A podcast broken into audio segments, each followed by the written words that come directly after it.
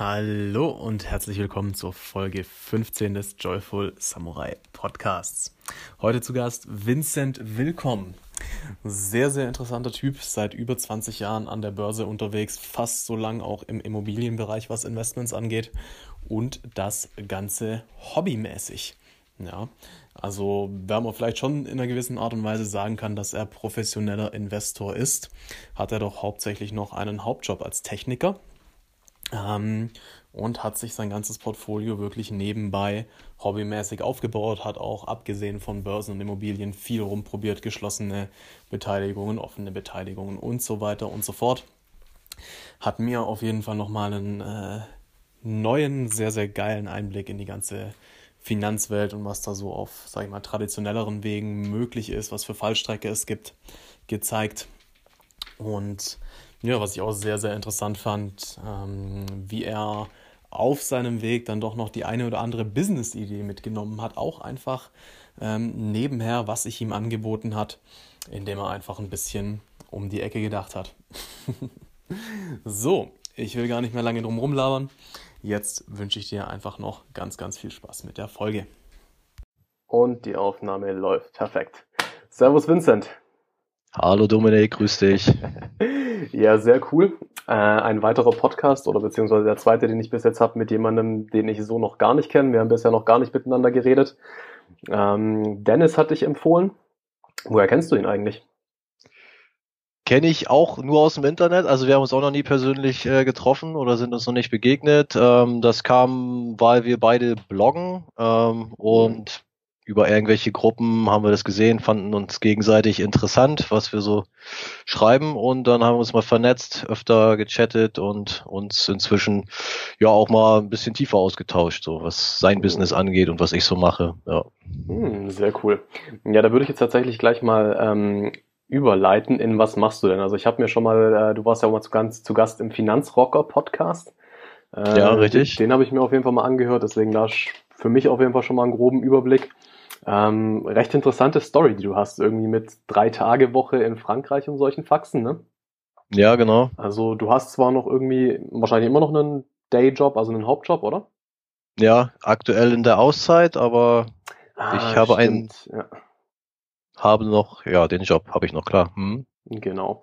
Ähm, wie war so dein Werdegang? Erzähl doch mal ein bisschen. Wie kamst du zum Bloggen? Wie kamst du dazu, dich mit Finanzen zu beschäftigen? Also, das fand ich ja sehr krass, dass du da einfach einen sehr äh, sehr tiefen Einblick auch geben konntest, sage ich jetzt mal, obwohl es ja jetzt nicht gerade dein, äh, also hat ja nichts mit deinem Business an sich zu tun.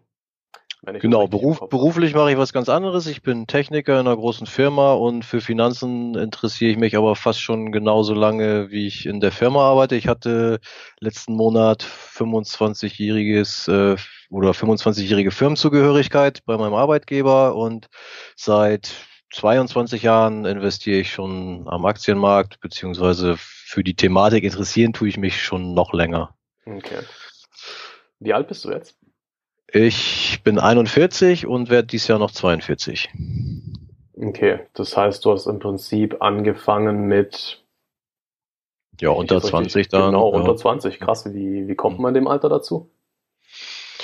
Genau weiß ich es gar nicht. Das hatte mein Interesse geweckt. Also das fing schon an, dass ich schon immer irgendwie sparsam war, auch wenn es gar nicht um mein eigenes Geld ging. Also es, ich habe immer so ein Beispiel, das war, war, mir auch unangenehm, meine Eltern nach 89 Pfennig für einen neuen Schulblock zu fragen. Wenn ich noch irgendwo eine Seite gefunden habe, habe ich lieber die erstmal vollgeschrieben. Das, ich wurde nicht so erzogen, aber das war irgendwie so in mir drinne und dann bin ich über die Tageszeitung damals noch, damals hat man noch Zeitung gelesen, so richtig mit Papier und da waren Aktienkurse drinne. Die habe ich dann verfolgt, beziehungsweise habe mich gefragt, was ist das eigentlich, wie funktioniert das, warum steht da jeden Tag eine andere Zahl hinter dem Unternehmen und so weiter. Und so bin ich mal damit erstmal grundsätzlich in Kontakt gekommen, habe die Kurse teilweise auf Millimeterpapier nachgezeichnet, um zu gucken, was da eigentlich passiert, also wie so ein Chart sich dann entwickelt. Damals okay. gab es noch kein Internet oder ja. Da habe ich das so gelöst und ja, so kam das Interesse, das Grundsätzliche. Und als ich dann halt eben irgendwann volljährig war, äh, habe ich dann mal ein Depot eröffnet, äh, damals noch bei so einer klassischen Bank, wo man in die Filiale geht. Das ist ja heute alles äh, online viel geschickter gelöst und ja, habe dann erste Aktien gekauft, aber vorher auch noch fällt mir gerade ein, früher gab es ja richtig noch paar Zinsen auf dem Sparbuch, dann hatte man mhm. natürlich als Jugendlicher auch irgendwie so ein, so ein Sparbuch bei seiner Bank und dann gab es einmal im Jahr diesen, diesen Weltspartag oder wie das heißt und mhm. hat man dann irgendwie noch ein kleines Goodie bekommen, wenn man da seine Groschen hingetragen hat. Und auf jeden Fall war das damals ähm, noch spannend zu sehen, wie sogar auf so einem Sparbuch ähm, dann jährlich diese Verzinsung dazu kam. Heute sieht man die ja gar nicht mehr, weil es die nicht, nicht, nicht mehr gibt in der Form.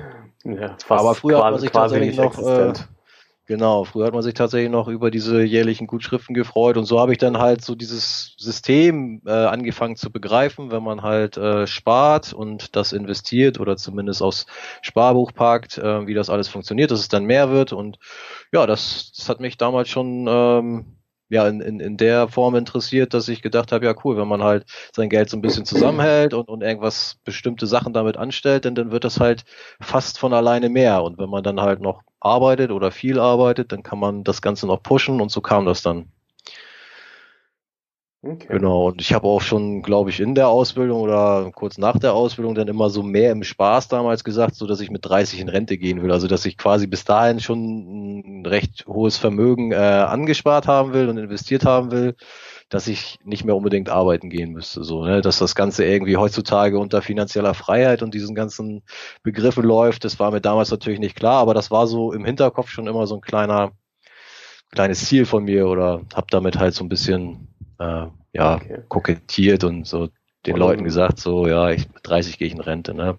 War zwar auch ein bisschen mehr Spaß, aber da steckte schon auch ein ernster Hintergrund hinter, dass ich mir da ein bisschen was aufbauen wollte. Okay. Hättest du mit 30 dann tatsächlich in Rente gehen können? Äh, nein, nein, nein. Also heute müsste ich jetzt nicht mehr arbeiten. Jetzt ist es zehn Jahre später, da kam auch einiges dazwischen noch. Aber ja, äh, nee, mit 30 hätte es nicht funktioniert, denke ich. Okay. Aber ich meine, hey, sind wir mal ehrlich, du bist jetzt äh, 41, gehst auf die 42 zu und hast die Möglichkeit, wenn du sagst, ich habe keinen Bock mehr, quasi in Rente zu gehen, wo andere äh, sich jetzt einfach noch bis 67 zum Teil dann abrackern müssen, ja. damit sie dann was ja. kriegen. Also das ist auf jeden Fall schon mal, äh, hast du dir 27 Jahre quasi äh, erkauft, indem du einfach da sparsam warst, dich mit den Sachen beschäftigt hast. Voll geil. Ja, ja, erarbeitet, hart erarbeitet. Ja, ähm, ist auf jeden Fall ein, ein, gutes Gefühl. Es gibt Sicherheit. Man weiß halt, okay, wenn es eine Krise in meiner Branche gibt oder wenn der Arbeitgeber aus irgendeinem Grund keinen Bock mehr auf mich hat oder wenn ich halt auch keinen Bock mehr habe, weil mir das zu viel wird, ähm, ja, dann wäre es nicht so schlimm, weil ich auch so hinkomme. Ne? Das habe ich jetzt gerade durch die Auszeit, erlebe ich das eigentlich auch real. Also klar, vorher rechnet man sich sowas immer schon mal durch, wie weit reicht's oder passt es oder wie auch immer. So und jetzt bin ich halt in der Auszeit, krieg viel weniger Geld. Ähm, den einen Monat muss ich sogar noch Geld an meinen Arbeitgeber zahlen, weil ich noch Belegschaftsaktien gekauft habe und ich sehe halt, dass ich absolut ohne Einschränkungen weiterhin klarkomme und sehe, dass das halt auch längerfristig funktionieren würde. Also sind es dann wirklich quasi monatliche Renditen, Dividenden, die dir genug einspielen, dass du jetzt davon leben kannst? Genau, ja. Ich habe ähm, teilweise, also es schwankt natürlich monatlich jetzt die Dividendeneinnahmen. Ich habe die jetzt nicht so getimt, dass das jeden Monat ungefähr gleich viel ist. Das ähm, gibt's auch. Ähm, also Leute, die wirklich diese Dividendenstrategie explizit fahren, die versuchen tatsächlich äh, Dividendenwerte zu finden, und das so ein bisschen monatlich hinzutrimmen, dass sie dann halt lieber den Wert kaufen, der in dem Monat ausschüttet, wo denen noch ein bisschen was fehlt. Mhm. Ähm, ich habe da ein sehr stark äh, deutschlastiges Depot, sage ich mal. Somit habe ich im Frühjahr, wo halt ähm, im, in Deutschland die Unternehmen einmal im Jahr ausschütten. Das ist meist im Frühjahr, im April, Mai. Da habe ich dann so einen, so einen richtigen Peak an Ausschüttung und im Rest des Jahres ist es ein bisschen weniger. Und wenn man das eben so ein bisschen ausgleichen will, dann investiert man in, in USA. Die schütten ähm, pro Quartal aus, also viermal im Jahr, dann verteilt sich das schon ein bisschen besser. Es gibt auch Monatszahler, habe ich jetzt auch schon ein paar drinne im Depot. Aber das ist mir nicht ganz so wichtig, dass das jetzt auf einen Monat so gelevelt ist. Ich sag so, im, im Jahr kommt das und das dabei rum und das kann ich mir dann ja auch aufheben und aufteilen. Ich wollte gerade sagen, wenn du das als Kind schon ja. hingekriegt hast, da so mit dem Geld zu wirtschaften, dann sollte das jetzt ja kein Problem sein. Selbst wenn alles irgendwie auf einen Batzen kommt, zu sagen, okay, jeden Monat gebe ich so viel aus. Genau, also mit ja. dem Geld kann ich ganz gut haushalten. Dazu kommen dann eben Mieteinnahmen aus, aus meinen Immobilien, Zinsen aus P2P-Anlagen und solche Geschichten. Also was, ja. Äh, was sind P2P-Anlagen? Also ich habe da mal, mal schon ein, zwei Mal was davon gehört, äh, mich aber ja. noch nie so richtig damit beschäftigt. P2P-Kredite kann man eben als, als Privatperson vergeben an andere Privatpersonen. Also P2P steht auch für Peer-to-Peer. Person-to-Person, so kann man es vielleicht auch sagen, ähm, Kredite. Das heißt, es gibt Plattformen, wo sich dann ähm, derjenige, der einen Kredit oder einen Kleinkredit benötigt und Leute, die Geld investieren wollen, quasi zusammengefügt werden. Da stehen dann Projekte zur Auswahl, wo eben einer sagt, ich brauche, ich sage jetzt einfach mal eine Summe 1000 Euro für ganz verschiedene Zwecke, für Business, für äh, Konsum, Urlaub, whatever. Äh, und dann kann man in diese Kredite eben Geld investieren, wenn man der Meinung ist, das äh, könnte funktionieren und man kriegt es auch wieder inklusive Rendite. Es gibt teilweise äh, Plattformen, da gibt es sogar ähm, Buyback-Garantien. Das heißt, selbst wenn der Kreditnehmer ausfallen würde und nicht zurückzahlt, springt dann die Plattform teilweise ein oder der Darlehensanbahner. Also es gibt da ganz äh, verschiedene Konstrukte, aber die Grundidee ist eben, dass man als Privatperson über diese Plattform anderen Privatleuten äh, Geld leiht für eine entsprechende Verzinsung. Und die ist relativ hoch, also eigentlich immer zweistellig und eben teilweise mit so einer ähm, Rückkaufgarantie ausgestattet, so dass man nicht unbedingt nur von dem einzelnen Kreditnehmer abhängig ist, von, von, von dem seiner Liquidität oder Solvenz, ähm, sondern dass dann eben auch noch eine andere Instanz dazwischen steht, die notfalls einspringen würde. Ist natürlich immer ein Restrisiko, weil auch die natürlich pleite gehen kann, aber ohne Risiko würde man eben natürlich auch keine zweistelligen Renditen dafür bekommen.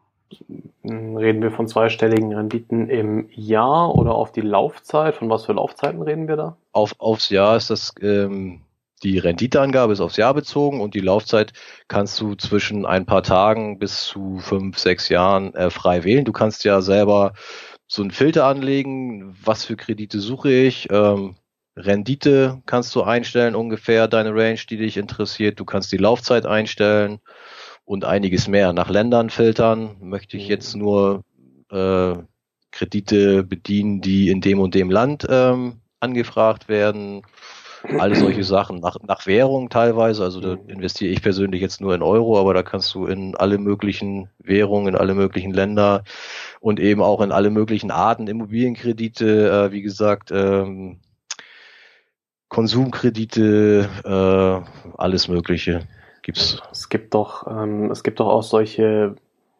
Crowdlending-Plattformen irgendwie, so mhm. Mikrokredite, die du, wo du wirklich auch speziell, sag ich jetzt mal, in Schwellenländern ähm, angehenden Unternehmern quasi kleine Kredite. Ich meine, da reichen ja teilweise schon 100 Euro oder so. Ja. Ähm, hast du dich mal mit solchen Plattformen beschäftigt? Nee, bei denen bin ich jetzt nicht unterwegs. Kenne ich natürlich auch. Ähm, was ich im Bereich Crowd Investing mache, sind eigentlich reine äh, Immobilienkredite. Also da investiere ich eine kleine Summe oder einen kleinen Anteil an einen großen Immobilienkredit von jemandem, der den halt anfragt. Ähm, das ist so das einzige Krautbasierte, was ich mache, das hat alles mit Immobilien zu tun. Ähm, das andere, was du angesprochen hast, kenne ich auch, aber dort bin ich nicht investiert. Okay. Hat das, ähm, hast du dich einfach noch nicht damit beschäftigt ähm, oder hat es jetzt Gründe, dass du sagst, nee, da lasse ich lieber die Finger von? Ich habe mich wirklich noch nicht äh, so richtig intensiv damit auseinandergesetzt. Ähm, ich habe so diesen Hang zu Immobilien, weil ich dann weiß, ähm, also ist auch von, äh, von Plattform zu Plattform unterschiedlich, aber ähm, oftmals sind die Kredite, die dort äh, dann eben vergeben wird, konkret mit diesen Immobilien auch besichert. Das heißt, es ist eine, es ist eine, äh, wie sagt man, ja, ist eine Rückversicherung da. Also es ist, es steht was dahinter. Es ist eine dingliche Absicherung. Und ähm, dann kann natürlich immer noch ein Teil ausfallen, was weil nicht gesagt ist, dass man, dass die Immobilie das wert ist, äh, was der jetzt auch im Gegenzug aufgenommen hat. Aber man hat ein bisschen besseres Gefühl, weil man weiß, da ist zumindest ein Gegenwert da. Wenn ich jetzt ein äh, weiß ich nicht, äh, irgendwo einen afrikanischen Bauern finanziere, dann hilft ihm das bestimmt, aber ich weiß nicht, was hat der für Möglichkeiten wirklich zurückzuzahlen, was steht dahinter. Und wenn da dann eben, wenn er da in Schwierigkeiten gerät, dann hat er vielleicht nichts, woraus er dann den Kredit äh, zurückzahlen kann. Und äh, wenn das mit dem Immobilienkredit schief geht, weiß ich, okay, dann wird äh, diese Immobilie verwertet, die geht in die Zwangsversteigerung und ähm, spielt zumindest irgendeinen Wert ein, der dann eben auf die äh, Kreditgeber verteilt wird. Da werde ich nicht 100 Prozent meines Einsatzes zurückbekommen, aber es ist nicht alles komplett weg. Das ist der Gedanke, der eben bei meinen Überlegungen dahinter steckt, warum ich das in, mit Immobilienkraut-Investing mache. Mhm. Gehst du, also man spricht ja oft davon, so machen Teil von deinem Geld in ganz sichere Einna äh, Anlagen, Teil von deinem Geld in so Mitteldinger und mach vielleicht fünf bis zehn Prozent so in richtig risikoreiche Sachen. Ja, absolut, ähm, ja. Machst du auch risikoreiche Sachen? Wenn ja, in welche Richtung geht es? Also P2P ist absolut schon äh, risikoreich, äh, mhm. weil die Kredit Nehmer eben ausfallen können und die Plattformen, die da eventuelle Sicherheiten anbieten, eben auch. Also das gilt trotzdem als äh, Hochrisikoanlageklasse. Dann ja, Kryptowährung habe ich auch ein bisschen investiert. Das schwankt ja nun auch äh, wie verrückt. Heftig, ähm, ja. da weiß man ja nun auch nicht, ob da überhaupt äh, diese eine oder andere Kryptowährung äh, nächstes Jahr noch gibt oder so. Das ist natürlich auch absolut Hochrisiko. Auch diese Immobilien-Crowd-Investing würde ich auch als relativ ähm, risikobehaftet ähm, ansehen, weil es eben auch welche gibt, gerade die deutschen Anbieter, die ähm, da funktioniert es ein bisschen anders. Da investiert man in Nachrangdarlehen, wenn man in Immobilien-Crowd-Investing-Projekte investiert. Und da habe ich zum Beispiel auch Was schon ein Projekt erwischt. Nachrangdarlehen?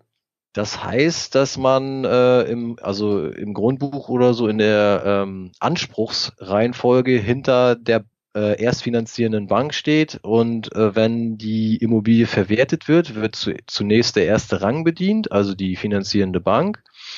Und im Normalfall ähm, reicht nicht mal das, um die Bank komplett zu befriedigen, aber die kriegt eben das, äh, was vorhanden ist und alle Nachrang-Darlehensgeber gehen dann leer aus. Und das ist mir dann auch schon passiert bei so einem Projekt. Äh, da habe ich dann eben mich auch dran beteiligt. Das ist in die Insolvenz gegangen unter ganz mysteriösen Umständen oh und dann ist, ist das Geld eben weg. Mhm. Und von daher ist das eben auch auf jeden Fall mit Risiko behaftet. So, äh, selbst der Aktienmarkt an sich ist ja jetzt nicht ohne Risiko. Die Kurse schwanken auch. Du weißt nicht, ob äh, ob du morgen mehr oder weniger für, für deinen Einsatz bekommst. Langfristig geht man immer davon aus, klar, dass das steigt. Das ist in der Vergangenheit auch immer so gewesen, aber die Vergangenheit ist, wie man immer so schön sagt, keine Garantie für die Zukunft. Also selbst der Aktienmarkt ist natürlich, äh, hat, ist mit gewissen Risiken verbunden. Gerade wenn man in Einzelaktien investiert, wie ich es auch tue, kann man natürlich ein Unternehmen dabei haben, was äh, entweder schnell oder langsam, wie auch immer, sich ähm, in die Pleite entwickelt und dann ist das Geld eben auch weg, was man da reingesteckt hat, wenn man da nicht rechtzeitig den Absprung schafft. Ein bisschen sicherer sind die, äh, die so allseits beliebten ETFs, das sind so ähm, Indexfonds. Da äh, kauft man sich halt in, in, in so einen Index ein, der bildet meinetwegen den DAX in Deutschland oder einen weltweit äh, gestreuten äh, Aktienindex äh, ähm, ab. Und da ist es ähm, eigentlich relativ sicher, weil es erstmal sehr breit gestreut ist und Unternehmen, die dort Richtung Pleite gehen, also ich meine, da sind irgendwie in so einem MSCI World sind tausende Unternehmen drinne und wenn ein Unternehmen oder meinetwegen auch ein Dutzend davon schwächelt, dann werden die aussortiert, dann fliegen die aus diesem Index raus, wenn die Richtung Pleite trudeln und werden durch neue Unternehmen ersetzt. Das heißt, dieser Index selber kann gar nicht pleite gehen, weil die Mitglieder dann eben durchgetauscht werden. Das heißt, es ist quasi wie ein Portfolio, was aber halt nicht von dir gemanagt wird, sondern von genau. irgendjemandem, der sagt, die und die Kriterien müssen erfüllt sein, wer die nicht erfüllt, fliegt raus, jetzt gucken wir, wer sie erfüllt, die kommen wieder rein. Das ist, das ist wie so ein Fonds, bloß nicht aktiv gemanagt, wie du es gerade sagst, dass sich da einer Gedanken macht, welchen Wert nehmen wir rein oder nicht. Das ist halt von vornherein festgelegt und dann gibt es gewisse Kriterien, wo, wo das halt automatisch erfolgt. Äh, das, da, da steckt kein, kein wirklicher äh, aktiver Manager hinter. Es gibt's ja auch, es gibt ja so Fonds, äh, die mhm. sagen meinetwegen, äh, wir setzen auf Technologieaktien und die machen sich dann wirklich mit so einem ganzen Management-Team den ganzen Tag Gedanken, ähm, packen wir ähm, das und das Unternehmen da rein, hat das Potenzial, tauschen wir das durch mit dem, was da gerade schwächelt. Die machen sich da richtig aktiv Gedanken und die kosten natürlich auch Geld, die Jungs. Und das ist der Grund, warum viele auf diese sogenannten ETFs setzen die bilden einfach nur den Index ab und der Index hat feste Kriterien, was ist drin im Index und wann wird da ein Mitglied ausgetauscht. Also da, das ist einmal definiert, klar, das muss auch gemacht werden, aber danach läuft das dann quasi äh, ja, selbstständig und von daher fallen da diese äh, Managementgebühren mh, nicht in dem Maße an. Also so, so ein ETF hat viel geringere laufende Kosten als ein aktiv gemanagter Fonds. Ist klar, so, so, so eine Fondsgesellschaft hat Bürogebäude, hat Angestellte, äh, mhm. die alle bezahlt werden müssen. Und so ein Index, der ist halt einfach definiert. Da kann man dann ein, äh, ein Zertifikat drauf auflegen. Das kostet natürlich auch ein bisschen Geld, so dass da auch geringe Gebühren anfallen, aber die sind eben im Verhältnis zu einem aktiv gemanagten Fonds wesentlich geringer und deswegen sind die sehr beliebt, diese ETFs. Okay. Bist genau, da, habe ich halt eben auch, äh, auch drin investiert, so dass ich wirklich eine, eine große Streuung meiner Anlage, also auch von den Risikoklassen her abdecke. Ich habe dann daneben auch noch äh, ja diese klassischen Sachen wie äh, Tagesgeld, bisschen Festgeld, Bausparverträge, eine Riester-Rente so und dann decke ich halt so wirklich diese ganze Palette ab von ganz wenig Risiko. So eine Bankanlage, sagt Angela Merkel ja immer, ist ja sicher bis zu 100.000 Euro. Ne? Ob das dann klappt, wenn es soweit ist, müssen wir sehen. Ja, bis hin zu, ich sag mal, Kryptowährung ist wahrscheinlich das äh, volatilste und unsicherste, was ich da so habe. Ja, ich habe auch Wohnungsbaugenossenschaften drinne, äh, Bankgenossenschaft. Also das sind teilweise über 100 Jahre alte Genossenschaften, die Milliarden Immobilienvermögen im Rücken haben und die schütten halt auf die Genossenschaftsanteile dann um die vier Prozent aus, je nachdem, welche man da aussucht. Und das sehe ich dann halt auch als relativ sichere Anlageklasse an.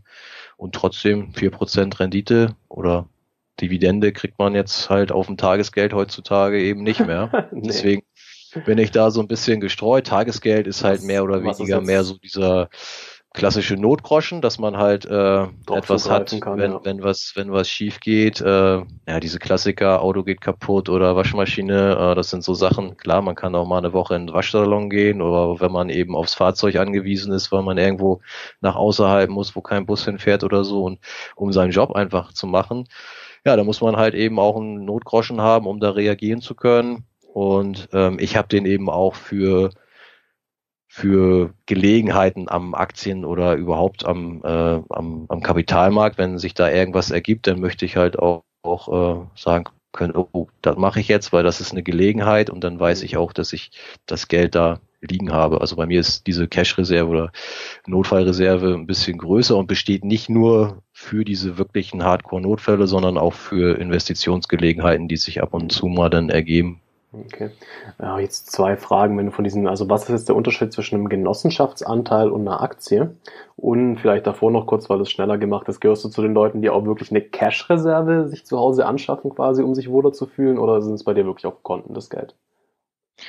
Also, das sind ja zwei Fragen. Ähm, Genossenschaftsanteil und Aktien. Also eine Aktie kannst du, die wird täglich über eine Börse gehandelt und schwankt im Wert, ja. Das mhm. ist eigentlich so äh, das, das Merkmal einer Aktie. Es ist ein ein kleiner Anteil, ein definierter kleiner Anteil von einem Unternehmen, meinetwegen äh, von, von dem Automobilhersteller Daimler, ähm, hast du, wenn du eine Aktie hast, äh, in einem gewissen Verhältnis gehört dir ein mini, mini, mini Anteil von Daimler, weil du diese Aktie gekauft hast. Und dieser Anteil oder der Wert von dem Unternehmen Daimler schwankt jeden Tag und der Gegenwert wird an der an der äh, Börse über klassisch, äh, wie heißt es immer, na hier Angebot und Nachfrage äh, wird ja der der Preis dort ähm, gehandelt und und schwankt eben täglich. Eine Genossen, ein Genossenschaftsanteil ist einfach nur mehr oder weniger eine Mitgliedschaft in, in einer Wohnungsbaugesellschaft, wo man eine Einlage ähm, in, in, äh, ja, in einer Höhe, die du mehr oder weniger selbst bestimmen kannst. Klar haben die äh, nach unten und nach oben irgendwo eine Begrenzung. Also ein Anteil, äh, ein Genossenschaftsanteil kostet so und so viel Geld, ist bei jeder Genossenschaft unterschiedlich. Die sagen meinetwegen, ein Anteil kostet bei uns 200 Euro und du kannst aber maximal, also du musst mindestens drei Stück kaufen, sag ich mal, und kannst maximal 1000 Stück kaufen. So, das, das sind so die Vorgaben, die die Genossenschaft macht. Das wird über die äh, Mitgliedschaftsversammlung oder Genossenschaftsversammlung beschlossen, wie da die Regularien sind. Und dann kannst du eben hergehen und innerhalb dieser Bedingungen dich in die Genossenschaft als Mitglied einbringen und ein entsprechende, ähm, das entsprechende Kapital einbringen.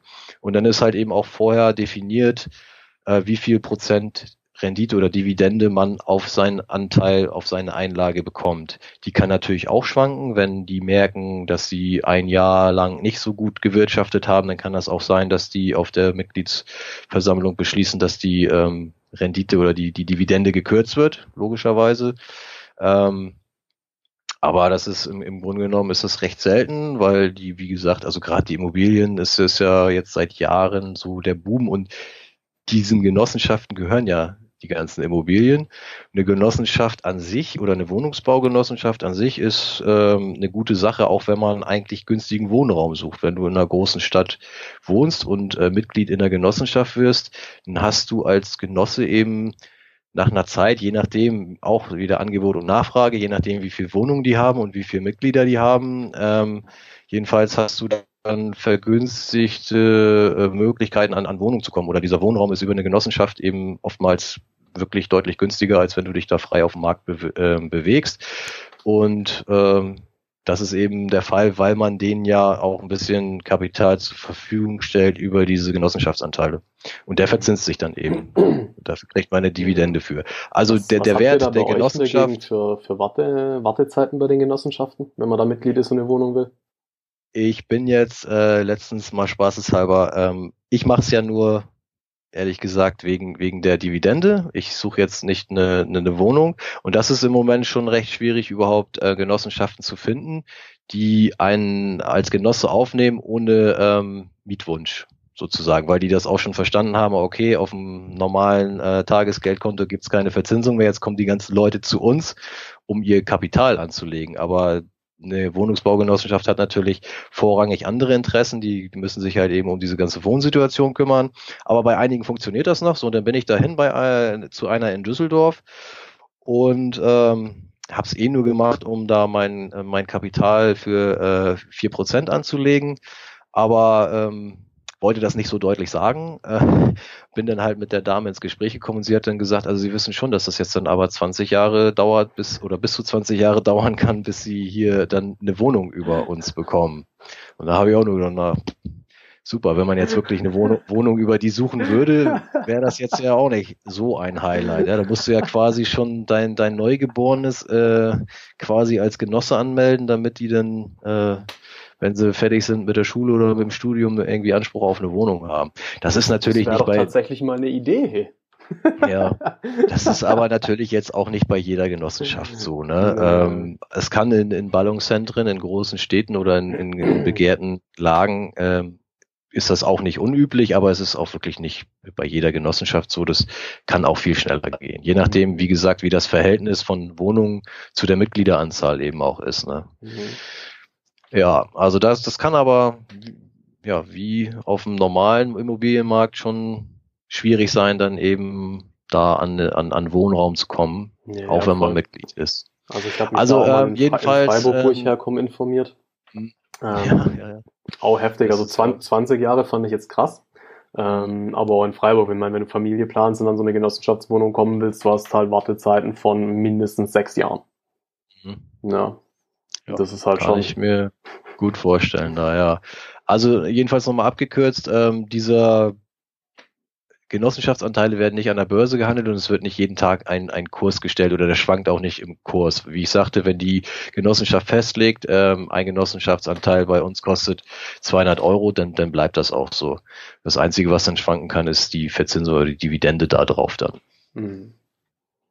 Okay, verstehe. Ja. Das ist so der Unterschied.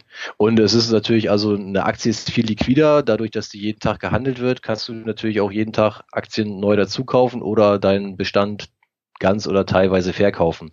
Bei einem Genossenschaftsanteil ist das tatsächlich ein bisschen komplizierter, wenn du jetzt ähm, das zu Geld machen möchtest. Du, du kriegst ja zwar diese Dividende einmal im Jahr gut geschrieben und ausgeschüttet, aber wenn du jetzt komplett raus willst und deine Einlage, ich meine, wenn du jetzt äh, fünf Anteile A 200 Euro Ein Einlage dort äh, hingelegt hast und gesagt hast, ich will das jetzt wieder haben, weil ich brauche das Geld zurück, dann dauert das, kann das bis zu knapp zwei Jahren dauern, bis du da wieder rankommst, weil die sagen, äh, da gibt es bestimmte Kündigungsfristen zum Ende des Geschäftsjahres und dann äh, musst du noch irgendwie warten, also bestimmte Wartezeiten und dann kann das unter Umständen, wenn du ungünstig kündigst, bis zu knapp zwei Jahren dauern, bis du wirklich das Kapital wieder rausgezogen bekommst. Also das ist dann schon ein bisschen ähm, gebunden, sag ich mal, dort.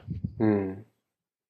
Okay, krass. Und, und eine Aktie kannst du halt jeden Tag verkaufen oder teilweise verkaufen, wenn du sagst, ich habe 100 Daimler Aktien, was wir gerade hatten und ich brauche morgen ein bisschen Geld, dann verkaufe ich 20 Stück und habe das Geld quasi am nächsten Tag auf dem Konto dann von den verkauften Aktien. Und das funktioniert eben bei, bei Genossenschaftsanteilen eben nicht so schnell. Das dauert ziemlich lange, bis man das wieder auf dem Konto hat. Ist tatsächlich so liquide, dass man die Aktien, das Geld innerhalb von ein, zwei Tagen dann hat? Ja, das okay, funktioniert. Krass. Also ja. Weil ich habe bis, hab bis jetzt auch nur mit ähm, Fonds gearbeitet da. Also meine Eltern haben mir halt irgendwann mal einen eingerichtet und äh, noch mhm. ein, zwei weitere, ich mir jetzt mittlerweile. Äh, und da dauert es schon so vier, fünf Tage, also im Prinzip eine Woche, ja. ähm, bis ich dann das Geld wirklich habe, wenn ich da Anteile verkaufe. Genau, beim Fonds läuft das oftmals dann über die Fondsgesellschaft oder so. Das nimmt ein bisschen andere Wege, aber es ist ja immer noch verglichen zu einem äh, Genossenschaftsanteil, der dann vielleicht mal zwei Jahre braucht, äh, sind ja vier, fünf Tage auch noch vertretbar. Und bei einer Aktie geht es eigentlich wirklich schnell. Also ist heute verkauft, morgen, spätestens übermorgen, also ein, zwei Bankarbeitstage, wie man so schön sagt, dann ist es eigentlich gut geschrieben schon bei dir. Okay, krass. Wie, wie, wie ist denn das eigentlich? Also ich meine, ich habe mich mit vielen Sachen schon beschäftigt, Fonds, Kryptowährungen, äh, bin auch schon auf verschiedene Scams online reingefallen, die mir horrende Renditen versprochen haben und sowas. Ähm, wie, also wie mache ich das überhaupt bei Aktien? Ich habe mich da noch nie genau mit beschäftigt. Lege ich mir da einfach ein Konto bei, bei irgendeiner Bank an und kann dann handeln oder? Ja, also man braucht ein Depot äh, mhm. in einem Depot werden die Wertpapiere verwahrt. Das müsstest du ja eigentlich auch kennen, wenn du äh, noch den Fonds hast. Also der, mhm. die, die Anteile liegen ja auch in einem Depot. Also man braucht ein Wertpapierdepot. Das kriegt man bei jeder Filialbank, bei jeder äh, Online-Bank kann man ein, ein Depot zusätzlich einrichten zum normalen Spar- oder Girokonto.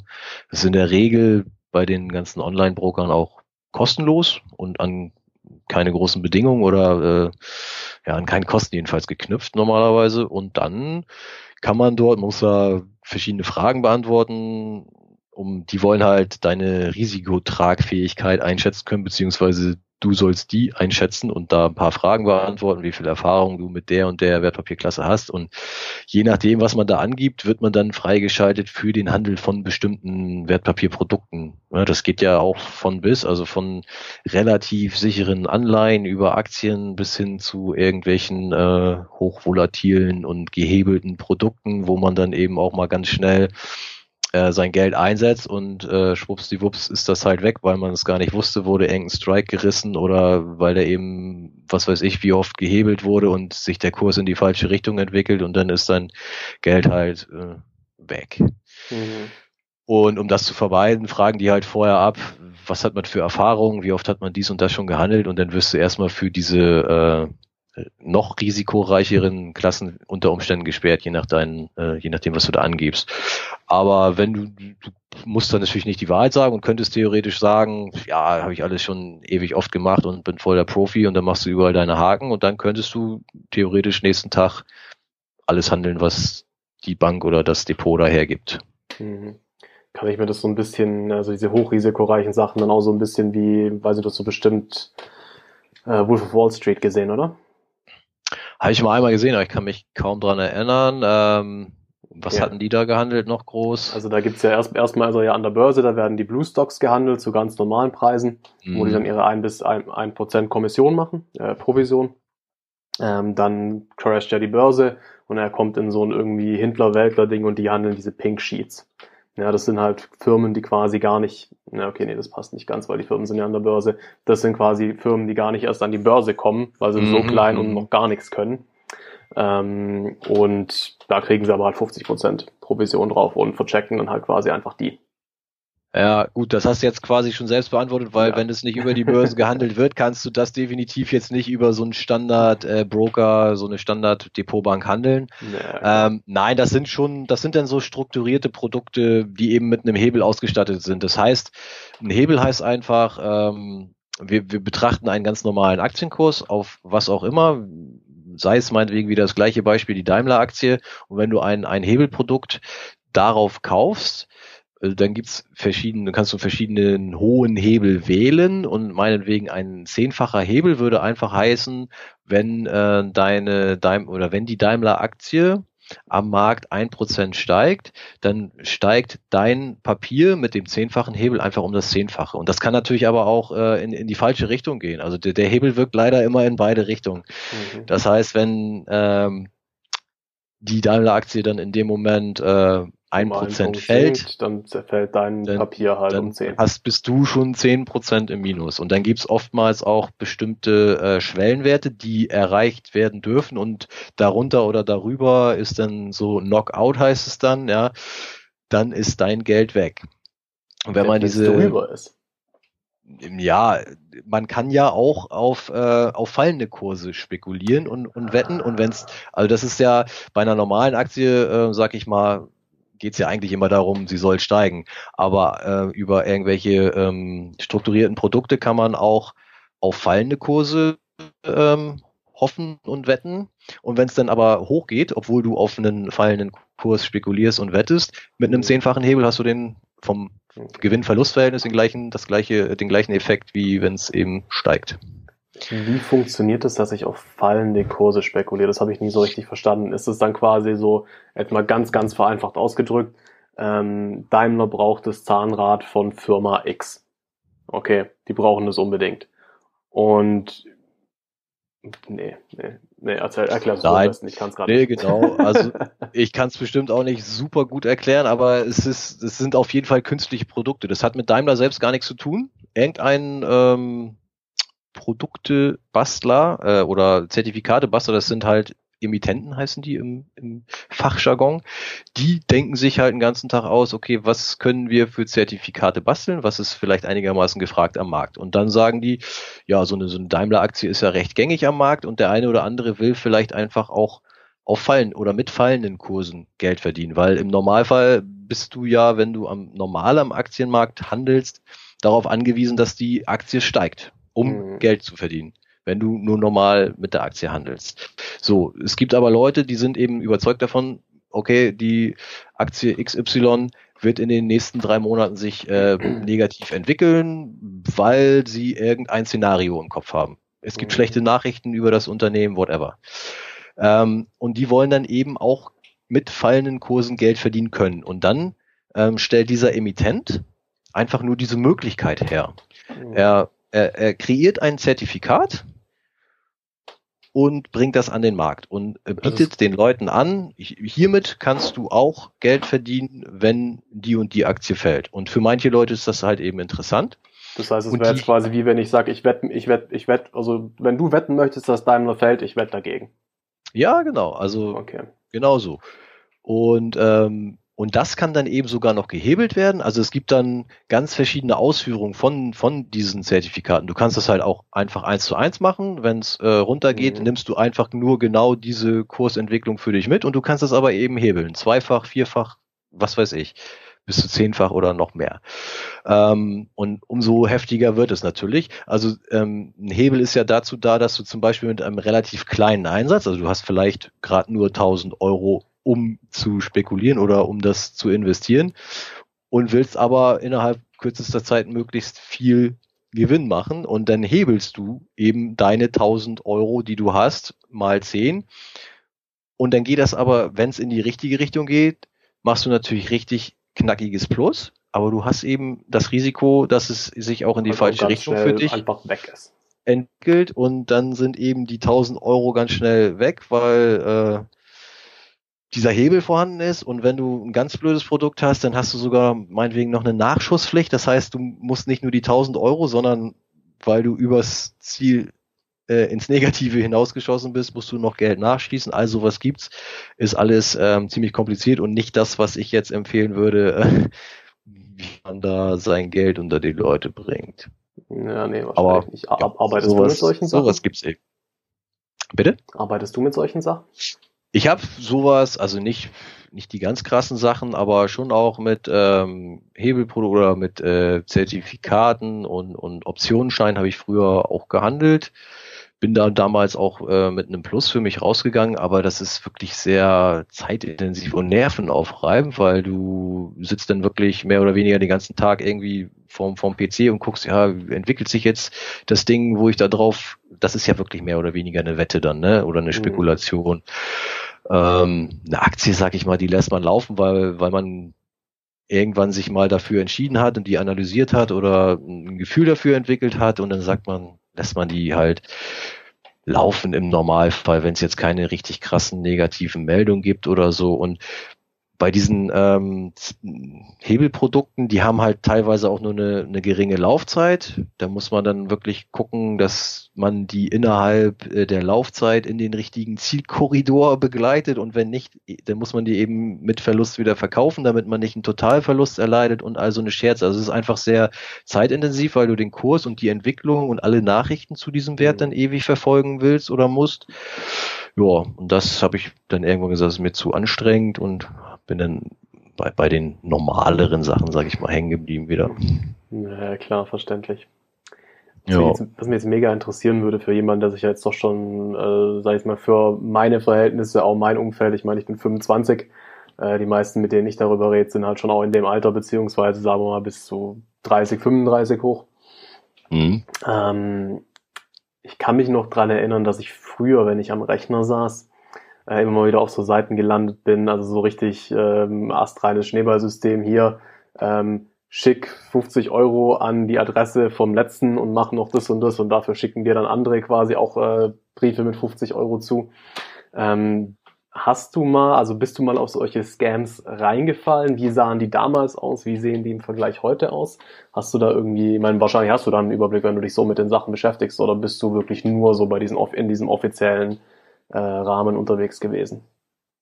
Also eigentlich schon mehr oder weniger am, am regulierten Markt. Was ich gemacht habe oder was mir einen herben Verlust beschert hat, ist der sogenannte graue Kapitalmarkt. Und zwar handelt es sich da, oder bei dem, was ich gemacht habe, um geschlossene Beteiligungen. Das ist jetzt nicht per se von vornherein ein Schneeballsystem und unseriös. Nur, wie ich mitbekommen habe, ja, handelt es sich dabei, also die die Emittenten oder die, die das machen, verdienen sehr, sehr viel daran und was am Ende der, der eigentlich Anleger bekommt, ist relativ ungewiss. Die werben auch immer mit sehr hohen Renditen und, und haben dann halt ein schönes Prospekt, wo viel drinne steht. Dann und dann äh, wird planmäßig so und so viel ausgeschüttet, aber ja, dieser Plan geht halt oftmals nicht aus und äh, auf. Und die verdienen halt ihr Geld trotzdem und was nachher beim Anleger überhaupt wieder zurückkommt, ist mehr als ungewiss. Und da habe ich leider ähm, ja circa 200.000 Euro versenkt. Autsch. So, so nicht alles in, in eine äh, einzige Anlage, sondern im, in, innerhalb dieser Anlageklasse habe ich viele verschiedene Sachen gemacht und die sind alle mehr oder weniger äh, haben sich mega schlecht entwickelt oder teilweise auch Betrug. Also da waren dann wirklich auch Betrüger am Werk, äh, zwar nicht im, ja doch teil, also teilweise sogar Richtung Schneeballsystem, dass dann ähm, solange neue Anleger dazu kamen eben, ist es nicht aufgefallen, dass die sich äh, Kapital in die eigene Tasche und äh, ja in die eigene Yacht, ins eigene Anwesen, ins eigene Auto gesteckt haben, weil halt immer genug ähm, neue Anleger dazu kamen und eben der Kapitalfluss stimmte. Nur als dann irgendwann Leute anfingen und sagten, ähm, ja, wir wollen auch ein bisschen, also unser Einsatz dann mal wieder zurückhaben, nicht immer nur diese diese äh, Zinsen und Renditen. Dann ähm, begann das aufzufliegen, weil das Geld dann irgendwie gar nicht da war und dann Hm. Ist halt rausgekommen, dass es dann auch teilweise Betrug war. Andere Anlagen waren einfach, äh, haben sich wirtschaftlich schlecht entwickelt, so wie ähm, Schifffonds, geschlossene Schifffonds, mhm. war früher quasi eigentlich ein Klassiker, ist jahrelang gut gelaufen, auch so ein kleines Steuersparmodell. Ähm, ja, und hat eigentlich relativ sicher über Jahre immer eine passable Rendite erwirtschaftet. Und da bin ich irgendwann eingestiegen und das war eben blöderweise kurz vor dieser großen Weltwirtschaftskrise damals 2008, 2009 mit der Bankenkrise und Wirtschaftskrise, die daraus folgte. Und da sind die ähm, diese Charterraten von den ganzen Schiffen, in die man da äh, investiert war, sind halt derbe eingebrochen und haben sich nie wieder erholt. Das heißt, Charterraten heißt, das ist das, ähm, für was die, die Schiffe vermietet werden konnten oder, oder ähm, das, was sie machen. Da, also der, der Einsatz der Schiffe, da, da, da wird ja Geld mit verdient. Und dieser Tagessatz ist halt einfach im Zuge der Weltwirtschaftskrise äh, massiv eingebrochen, hat sich nie wieder erholt und ist seitdem auf einem sehr niedrigen Niveau. Aber diese ganzen Schiffsbeteiligungen wurden, wurden damals mit diesem höheren Verdienst kalkuliert, so dass das auch alles in die Insolvenz gegangen ist. Das heißt, du mhm. hattest dann dich an Schiffen beteiligt, die ähm, nicht mehr funktionieren, weil die ja auch über Banken finanziert waren und irgendwann haben diese Charterraten, diese viel niedrigeren, nicht mehr äh, ausgereicht, um, um die äh, Kredite zu finanzieren. Dann wurde man aufgefordert, ähm, Kapital nachzuschießen, um das zu retten. Dann hat man Kapital nachgeschossen, es ist trotzdem äh, trotzdem hat es nicht gereicht und war am Ende dann in der Insolvenz und ja, das war das war so meine schlimmste und schlechteste ähm, Erfahrung äh, mit diesen ganzen Anlagen. Und okay. das ist, ja, wie gesagt, nicht, nicht offiziell als, äh, kann man nicht offiziell als Schneeballsystem per se bezeichnen, aber es ist, äh, also ich würde es nie wieder darin investieren, würde es auch keinem Menschen äh, empfehlen, irgendwelche geschlossenen Beteiligungen zu machen, Was weil man einfach geschlossene Beteiligung jetzt genau. Ja, das heißt einfach, äh, dass das nicht am freien Markt wieder wie so eine Aktie gehandelt wird. Es gibt zwar einen Zweitmarkt dafür, aber es ist alles sehr undurchsichtig. Es gibt zwar mm, ja so ein, so ein Anlegerprospekt, wo ziemlich viel drin steht, aber da, da steht dann auch nicht drin, dass aber das die Geld sich läuft halt nicht über die Börse zur Firma, sondern es läuft halt von dir direkt zur Firma und letztendlich sitzt genau. die Firma wahrscheinlich mal in Deutschland. Das heißt, wenn das Geld, wenn die sich halt verpissen, kannst du nichts machen. Das kann auch passieren, aber selbst wenn, also meine saßen, glaube ich sogar, waren alles deutsche Firmen, aber wenn das Geld verprasst ist und die, die haben ja teilweise die Leute sogar vor Gericht gebracht und die sitzen meinetwegen auch im Gefängnis, aber davon habe ich mein Geld nicht wieder, weil das einfach mhm. ver verprasst wurde und, und weg ist, ja. Also klar, die, die werden dann irgendwann, wenn man sie bekommt, auch belangt, aber mein Geld ist halt trotzdem weg. Ähm, Genau, geschlossen heißt eben teilweise auch, dass du gar nicht so richtig, klar, es wird dir vorher beschrieben, aber du hast irgendwie keinen Einfluss drauf und, und du weißt nicht, was machen die wirklich damit und wie viel zweigen die sich wirklich äh, für ihre ganzen internen Gesellschaften ab, die natürlich irgendwie alle eine ganz wichtige Funktion haben, aber irgendwie auch nur Geld kosten. Aber da geht halt ganz viel Geld flöten das nichts mit der Anlage an sich so zu tun hat. Ja, das sind einfach mhm. ganz viele administrative und wahrscheinlich erfundene Kosten, wo die, wo sich alle möglichen Leute die Taschen vollhauen und äh, ja, beim Anleger bleibt halt am Ende mhm. wenig oder nichts über. Gut, dann gibt's natürlich auch geschlossene Beteiligung, die sich dann vielleicht wirklich äh, zufällig mal super entwickeln und das reicht dann eben für alle, so dass die sich die Taschen vollhauen können und immer noch genug an die Leute ausschütten können. Das gibt's natürlich auch, aber ich hatte da echt bei den allermeisten totales Pech, entweder Betrug oder hat sich wirtschaftlich mega schlecht entwickelt und so war dann ein Haufen Geld weg. Okay. Und das war übrigens einer der Gründe, warum es dann mit 30 noch nicht gereicht hätte. Ah, ja, okay, klar. 200.000 Euro so. machen ein bisschen was aus, ja. Ja, wenn man überlegt, äh, wenn man die damals äh, ja, vernünftig investiert hätte, in Anführungsstrichen, also anders, einfach nur normal am Aktienmarkt, dann mhm. was das, wie sich das meine, entwickelt hätte. Sind ja nicht einfach nur die, sind ja nicht einfach nur die 200.000 Euro weg, sondern diese ganze Wertentwicklung mhm. seit 2007, 2008 oder so, die mir durch die Anlage, die ich da nicht getätigt habe, auch noch flöten gegangen sind, weil in der Zeit ist ja der Aktienmarkt, also erstmal kurz gesunken äh, halt, als es dann da der Crash damals war mit der Lehman-Pleite, aber danach ist es ja raketenmäßig. Jetzt zehn Jahre lang haben wir steigende Börsen und das habe ich jetzt zumindest für die 200.000 Euro gesehen nicht mitnehmen können. Ne? Mhm. Ja, das, genau. das, das fehlt mir, das Zeug. Du hast gerade gemeint, bei den allermeisten war es eine totale Pleite. Waren es bei allen jetzt eine, zumindest mal eine Pleite oder waren jetzt auch geschlossene Anteile dabei, die, wo du sagst, hey, wow geil, die haben jetzt richtig gute Renditen gemacht über die letzten Jahre? Oder nee, vielleicht sogar also Jahrzehnte? Eine richtig geile war auf jeden Fall nicht dabei. Es waren jetzt äh, ein oder zwei dabei, sag ich mal, die nicht pleite gegangen sind und die mehr oder weniger äh, ein bisschen was ausgeschüttet haben. Also wo das Geld halt nicht weg ist und ich ein bisschen was bekommen habe. Aber nach so richtig nach ähm, nach ursprünglichem Plan und vor allem auch Zeitplan, die die sagen ja, das hat eine Laufzeit bis dann und dann und eine prospektierte, also eine voraussichtliche Rendite von so und so.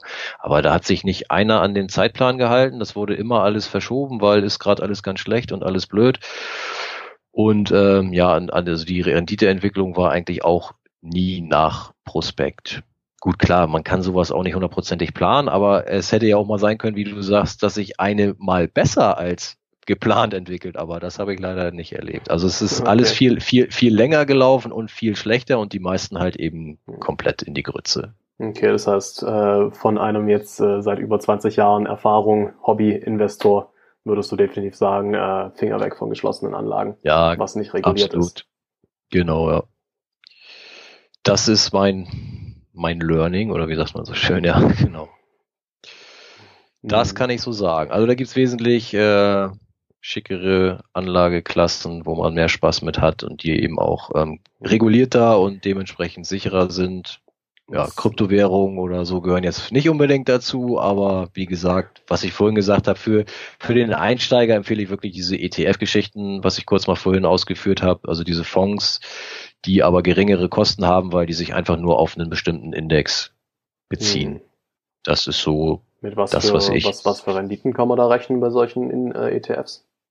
Ja, historisch rückblickend gesehen zwischen äh, 6 und 8 Prozent. Ach, doch auch. Wenn man, okay. äh, wenn man, wenn man da breit streut. Genau. Aber es gibt natürlich immer Jahre, wo es mal nicht so gut läuft oder wo auch mal ein Minus dabei ist. Du musst das halt wirklich langfristig betrachten. Und wenn man sich ein bisschen damit auseinandersetzt und das versteht und nicht dann übelste Panik bekommt, wenn man jetzt einsteigt und sieht, oh, jetzt habe ich 1,3 Prozent Minus gemacht, von meinen 50 Euro, die ich da jetzt schon investiert habe, da kriegen dann manche dann schon leichte Panik wieder.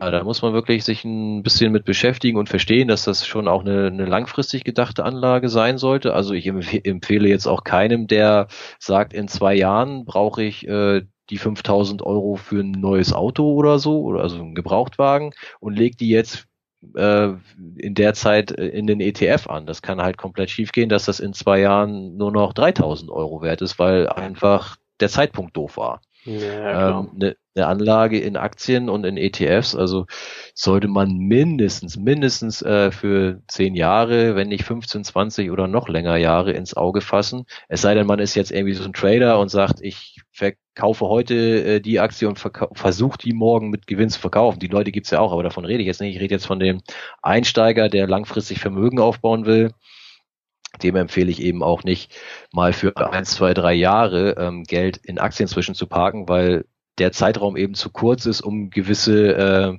eventuelle Negativschwankungen auch wieder ähm, aufzufangen.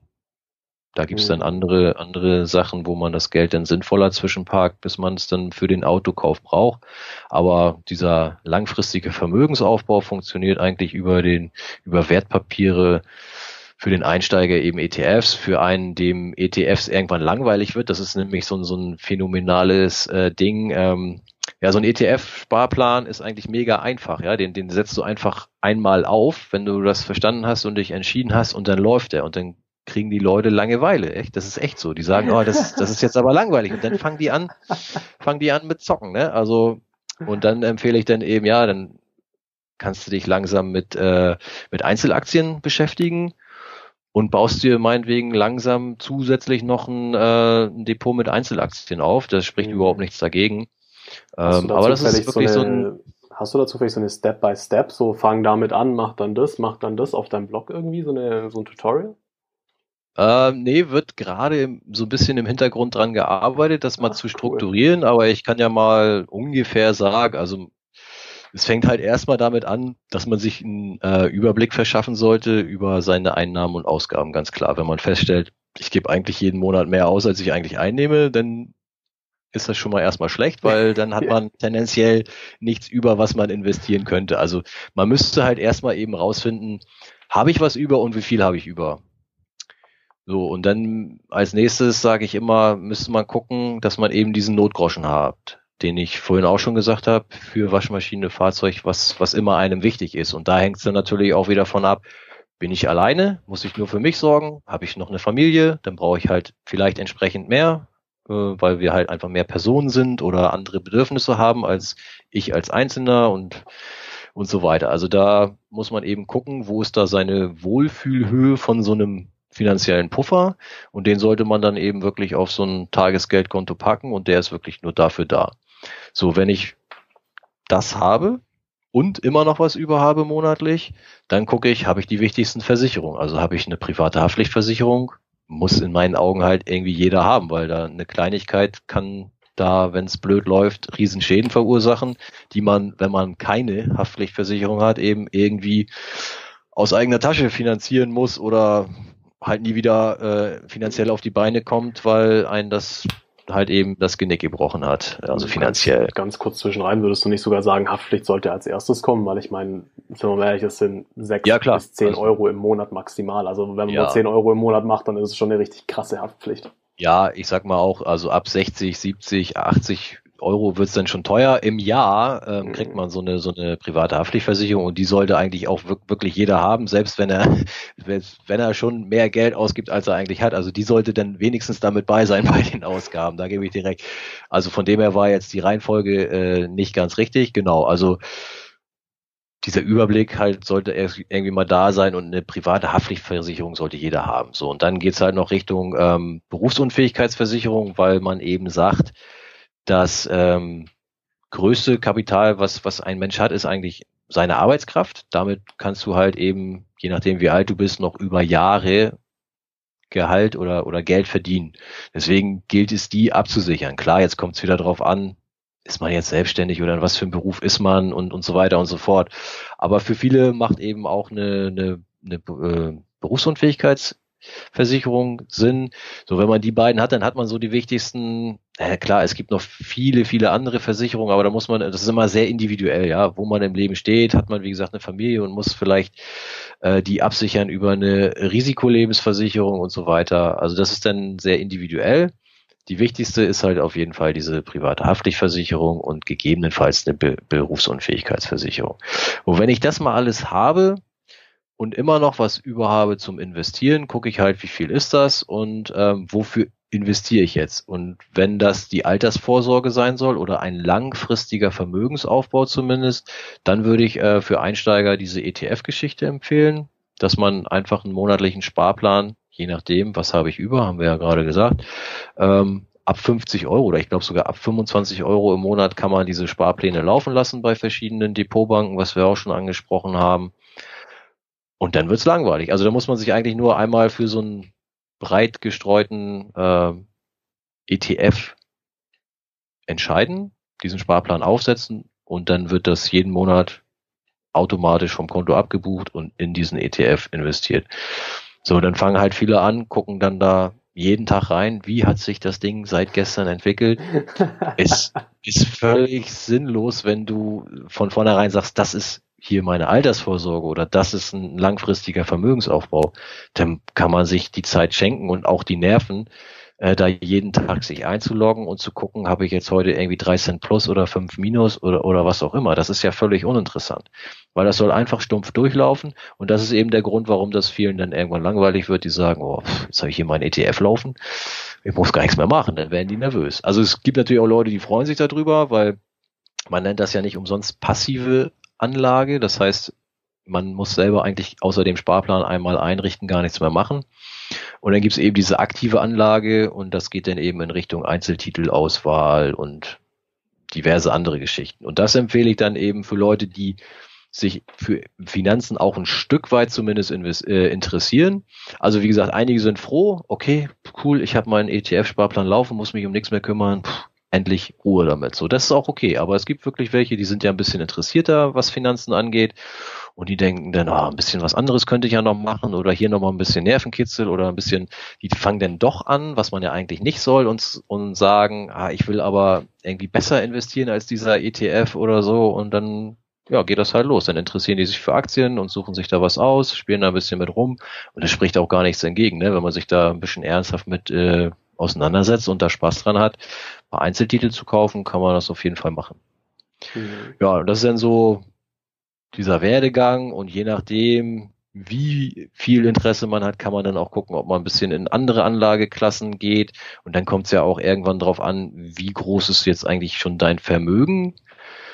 Muss man da noch ein bisschen diversifizieren? Also es ist ja halt auch wichtig, ne? dass man vielleicht nicht nur auf, äh, auf einen ETF oder auf eine Anlageklasse allgemein setzt. Also ein ETF an sich ist schon mal sehr breit gestreut und ist auch cool, wenn man noch relativ am Anfang steht. Aber wenn man sich jetzt ein gewisses Vermögen aufgebaut hat, dann geht es vielleicht irgendwann, also das ist dann jetzt schon ein bisschen, bisschen länger in der äh, Zeitschiene, dann geht es irgendwann auch nicht mehr darum, um, um die reine Rendite, sondern irgendwann vielleicht auch um Vermögenserhalt.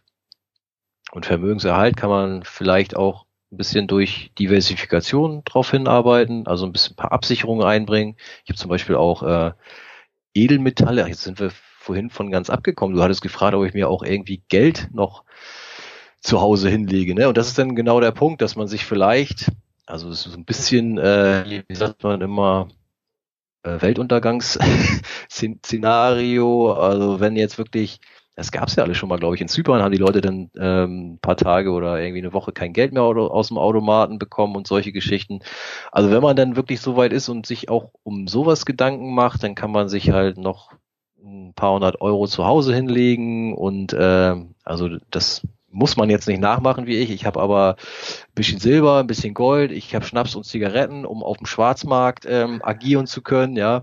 Aber das ist dann schon, schon wirklich recht, recht hast, ausgeprägt. Zigaretten und Schnaps dafür bei dir zu Hause gelagert. Ja, genau. Also ich habe noch nie eine Zigarette geraucht, habe es auch nicht vor, aber ich habe äh, wirklich welche da, Krass. weil das ja so ein kla klassisches ähm, Tauschmittel auf dem Schwarzmarkt wäre jetzt, wenn man an, an Kriege denkt oder äh, ja so Szenarien. Ähm, dann kommt da, man. Hast eben, du da dann wirklich Zigaretten? Ja. Oder, weil da wäre jetzt einfach tatsächlich, ähm, hast du mal drüber nachgedacht, stattdessen Tabak zu kaufen, weil da zahlst du jetzt weniger für, hast aber Aha. viel mehr drin und, es, und kannst uns ist halt, also da hast du 30, 40 Gramm halt in so einem Päckle und in einer fetten Packung Zigarette sind, glaube ich, 20 Gramm drin. Okay, auch ja, wie gesagt, mit Qualität und so. Kenne ich mich auch nicht wirklich aus. Wahrscheinlich muss ich die ja dann auch irgendwann nochmal wieder durchtauschen. Also die sind so eingeschweißt und so, aber die muss man dann wahrscheinlich irgendwann nochmal durchtauschen, ne, bevor die dann ungenießbar werden. Da muss ich mich nochmal informieren. Aber nee, so in den, ins Detail bin ich da nicht gegangen. Das ist jetzt auch kein äh, riesen Zigarettenlager, dass ich jetzt hier einen, einen Kiosk aufmachen könnte, aber es ist einfach nur so, um ne, da alle möglichen Szenarien abzudecken. Und mhm. ich, äh, ich sage auch immer zu meinen Gold und Silber und zu diesen äh, Schnaps und Zigaretten, ich muss das nicht äh, beweisen, dass das äh, Sinn macht. Ich will es nur im Fall der Fälle, also ich bin nicht scharf darauf, dass ich recht habe und, und das mal einsetzen muss. Ich will nur, wenn alles schief geht, dann will ich es einfach da haben. Und wenn nicht, ist es auch absolut in Ordnung für mich, wenn ich ja, das Zeug nie, nie, irgendwo auf dem Schwarzmarkt für irgendwas eintauschen muss. Ne? Also das ist jetzt schon sehr, sehr weit gesponnen, das weiß ich auch, mhm. aber das ist dann eben wirklich so, wenn man schon so diese ganze Palette abdeckt und mhm. sich überlegt, ja, was kann man jetzt eigentlich noch optimieren, dann kommt man ja, irgendwann dazu und, voll und, und legt sich das ehrlich, Zeug. Schnaps und Zigaretten sind jetzt nicht das Mega-Investment, aber Nein, wenn du es genau. wirklich mal brauchst, dann ist es wahrscheinlich wirklich was, was dir echt den Arsch retten kann.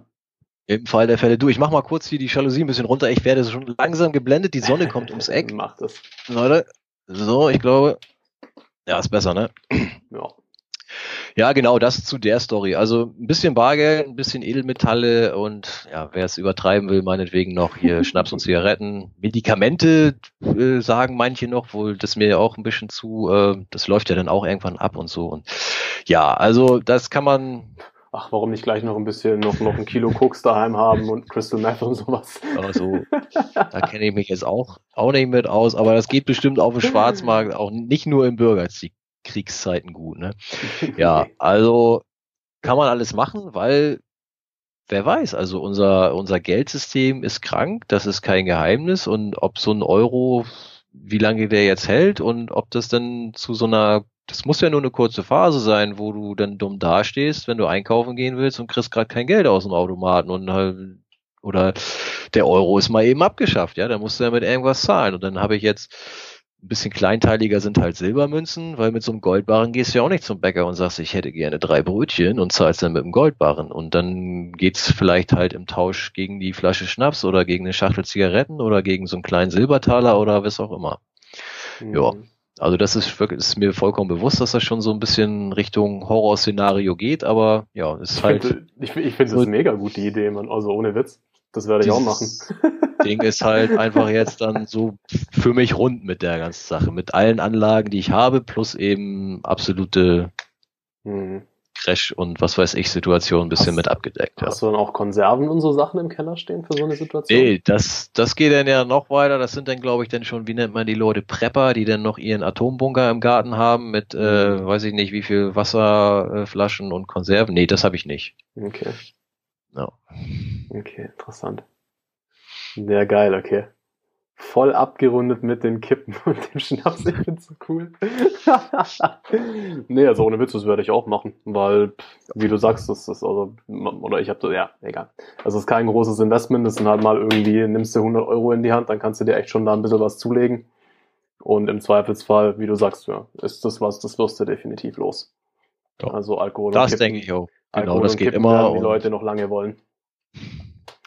Ja. Genau, ja, das fiel mir gerade noch ein, ähm, weil du es vorhin irgendwie fragtest. Es waren ja zwei Fragen. Auf die eine sind wir eingegangen, die andere nicht, aber haben wir jetzt ja noch mit erwischt. Genau. Dann waren wir beim Vermögensaufbau und so dem Step-by-Step-Guide.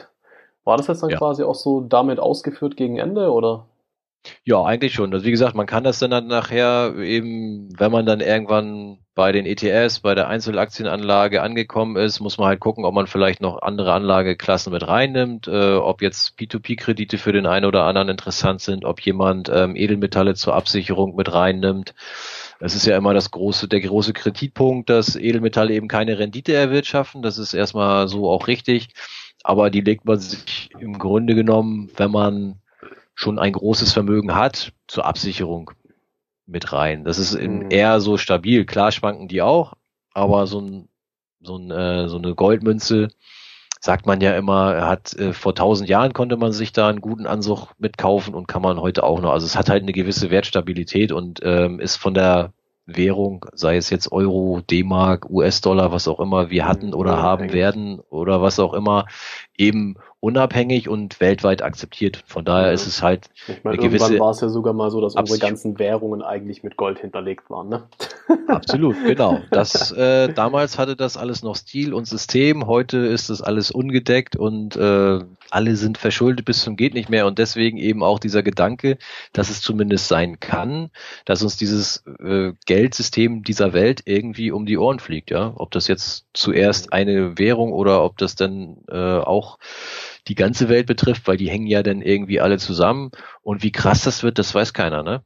Mhm. Klar kann das sein, dass das sich, dass die Regierungen sich dann noch jahrelang immer wieder von, von einer Notlösung zur anderen hangeln, so wie sie es ja schon seit Jahren tun und wir diese richtige Explosion nicht zu spüren kriegen, aber im Hintergrund brodelt da ja ganz viel und das ist definitiv krank, was da ist und irgendwann kann es sein, dass das gar nicht mehr zu retten ist und wenn da irgendwie mal was anfängt zu brennen, kann das eben sein, dass das ein richtiger Flächenbrand weltweit sein kann und dann habe ich eben mein Gold, meine Schnaps, meine Zigaretten. Ich, ich will sie nicht unbedingt loswerden auf dem Schwarzmarkt, aber es ist einfach nur just in case.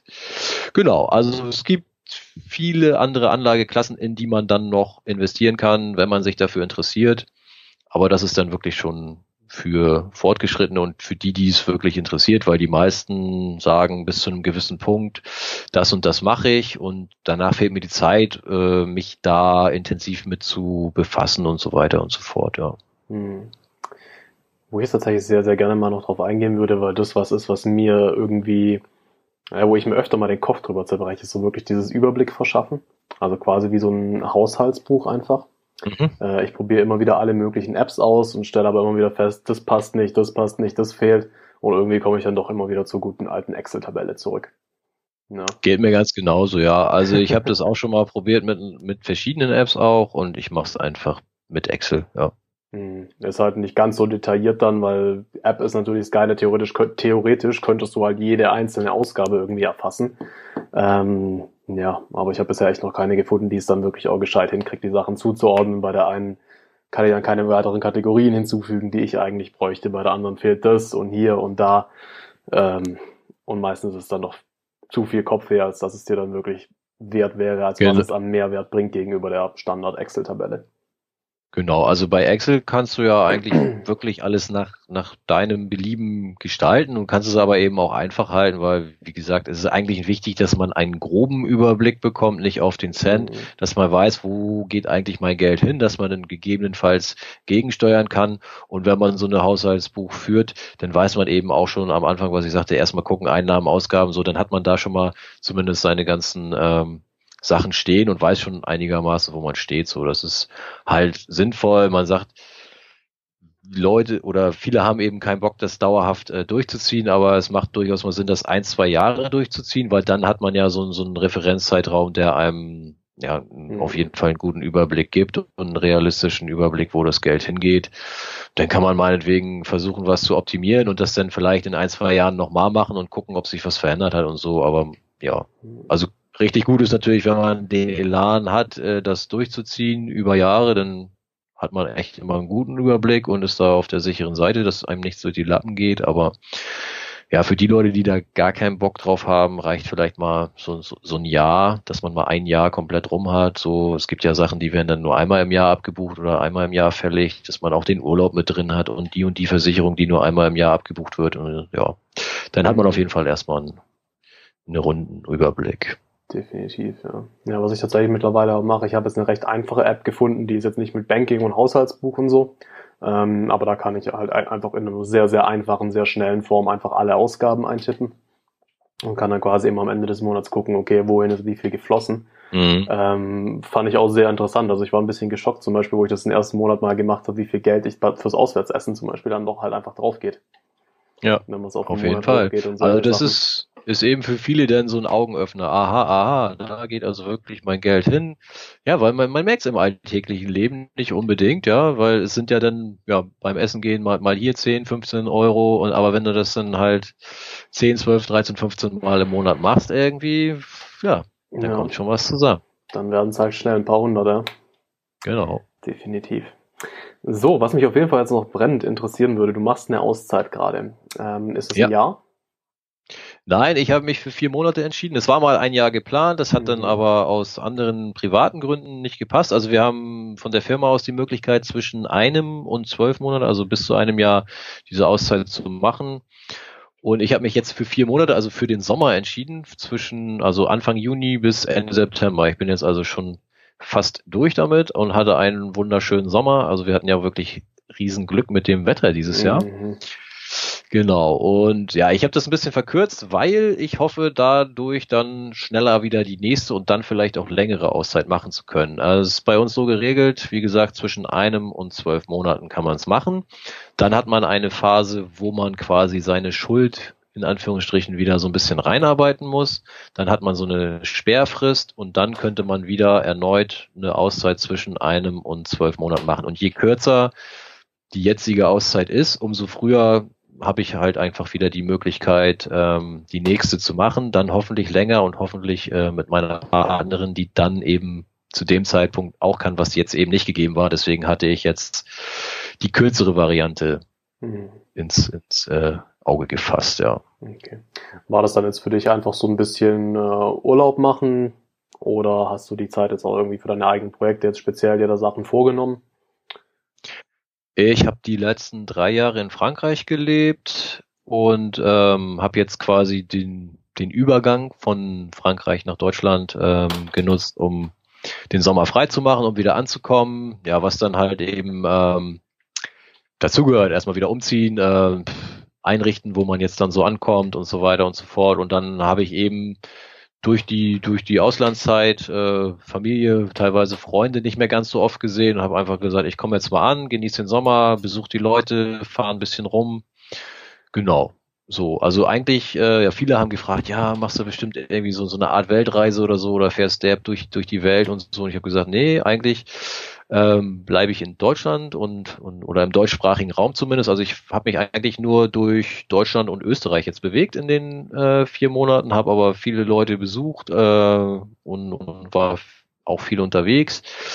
habe das auch im, im Blog geschrieben, wer Lust hat, mich zu treffen. Ich fahre da und da ungefähr lang, sagt einfach Bescheid und da haben sich echt mega coole Treffen und, und Sachen ergeben. Die Leute haben mich angeschrieben, mich eingeladen, wir haben Fahrradtouren gemacht, waren wandern, cool. grillen, was auch immer. Also richtig cool, Leute kennengelernt, Leser von meinem Blog und ja, auch eben Freunde dazwischen dann ähm, besucht, Familie und so weiter.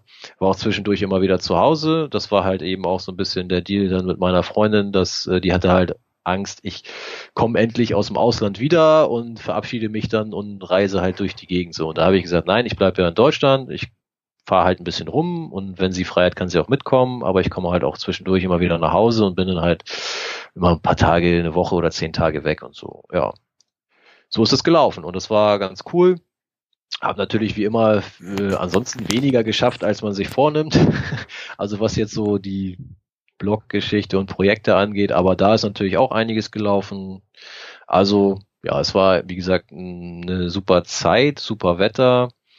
Hab das sehr genossen und eben auch gleichzeitig festgestellt, dass es mit dem Geld passen würde, wenn ich nicht mehr arbeiten gehen würde und dass ich das wusste ich auch vorher, dass ich den Tag auch ausgefüllt kriege ohne Job. Manche sagen ja, die brauchen das als Struktur oder sagen, nee, ich brauche brauch die Kollegen oder ich brauche halt irgendwie so einen Tagesablauf und deswegen muss ich irgendwie in die Arbeit gehen oder so. Und das ist bei mir definitiv nicht so. Ich arbeite nach wie vor eigentlich auch gerne in meinem Job. Das ist auch der Grund, warum ich das weitermache.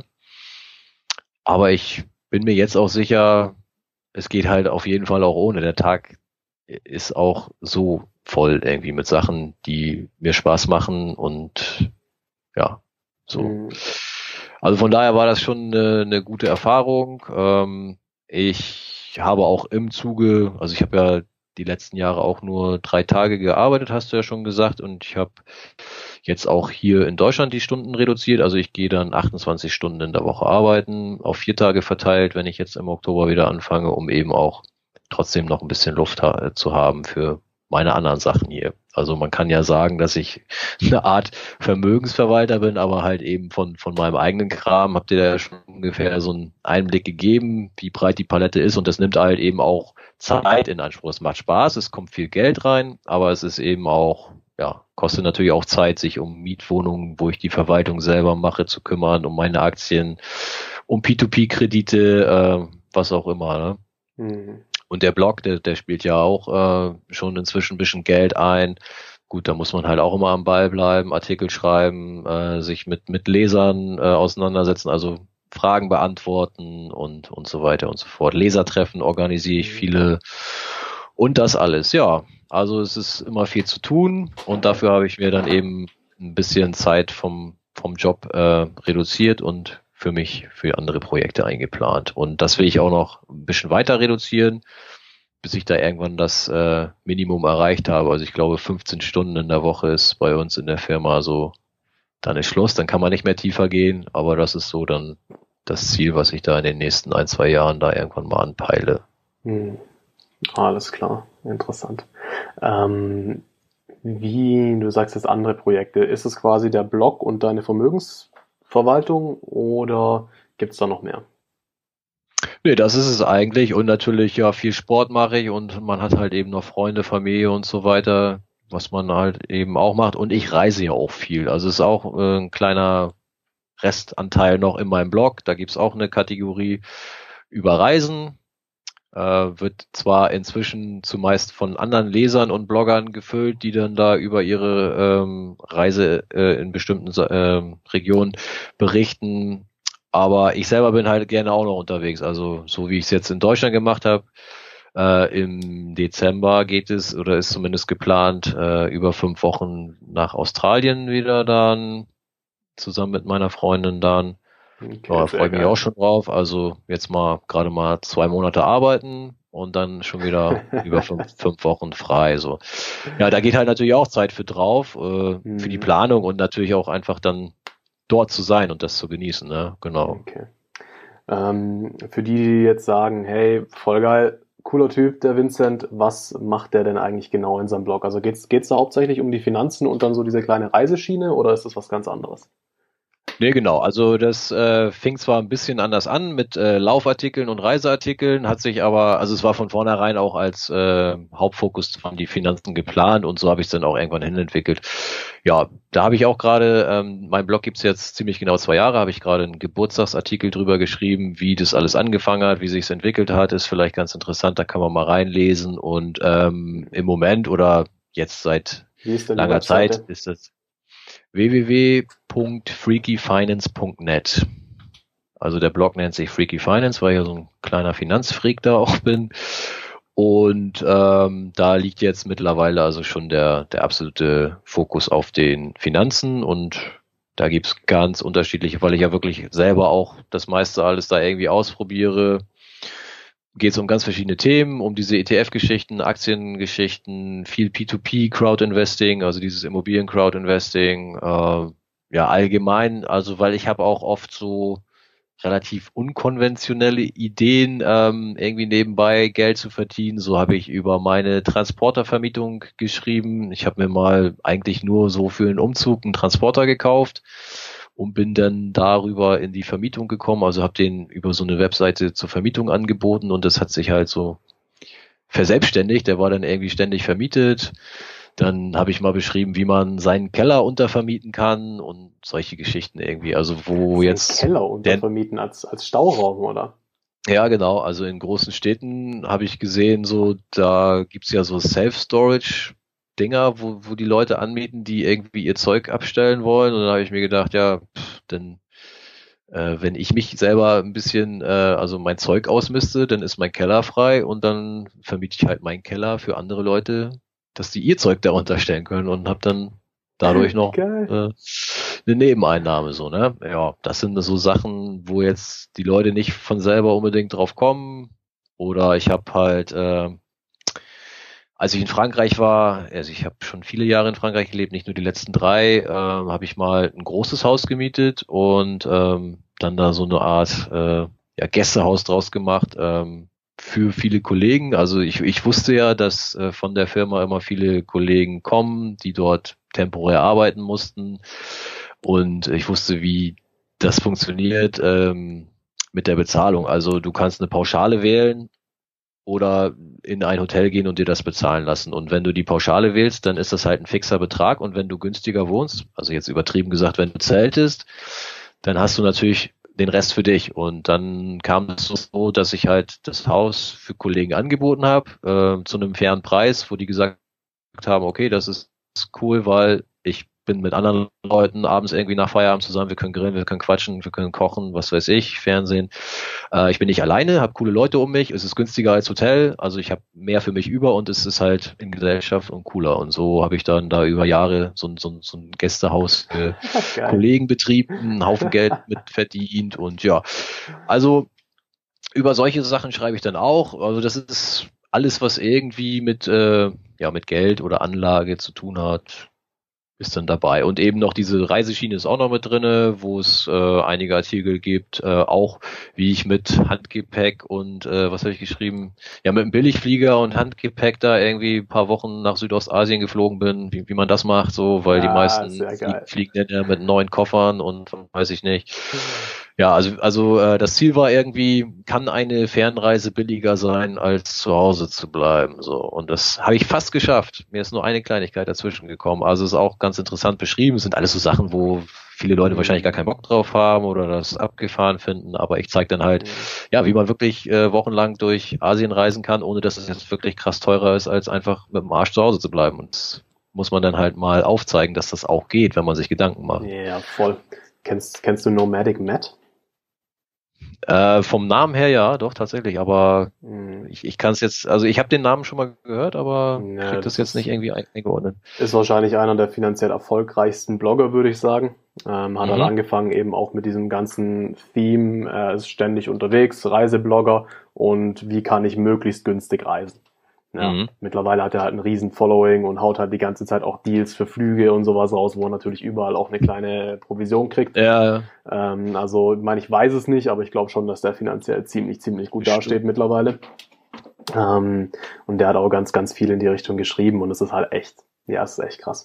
Also wenn du halt in Asien unterwegs bist und es dir, sage ich jetzt mal, dort gar nicht mal krass sparsam lebst, sondern schon das eine oder andere Mal ja, eintrinken genau. gehst, schon den einen oder anderen Ausflug machst, der ein bisschen mehr kostet, bist der halt mit 500 Euro für einen Monat kannst du halt machen. Das kannst du halt echt machen, ne? Ja. Und je genau, nachdem, genau. und, je nachdem, wen ich jetzt hier angucke, geben das kenne kenne ich Leute, die geben das in einer Woche aus. Wenn sie zu ja, Hause so sind. ist es, ne? Und ähm, ja, dann muss man halt nur sehen, zusehen, dass man seine Kosten daheim irgendwie gesenkt kriegt, also sprich Wohnung untervermieten oder so. Ja, mhm. dann hast du zu Hause keine Kosten, wohnst da halt oder lebst dort unterwegs irgendwo sehr günstig und dann ist es alles cool, ja.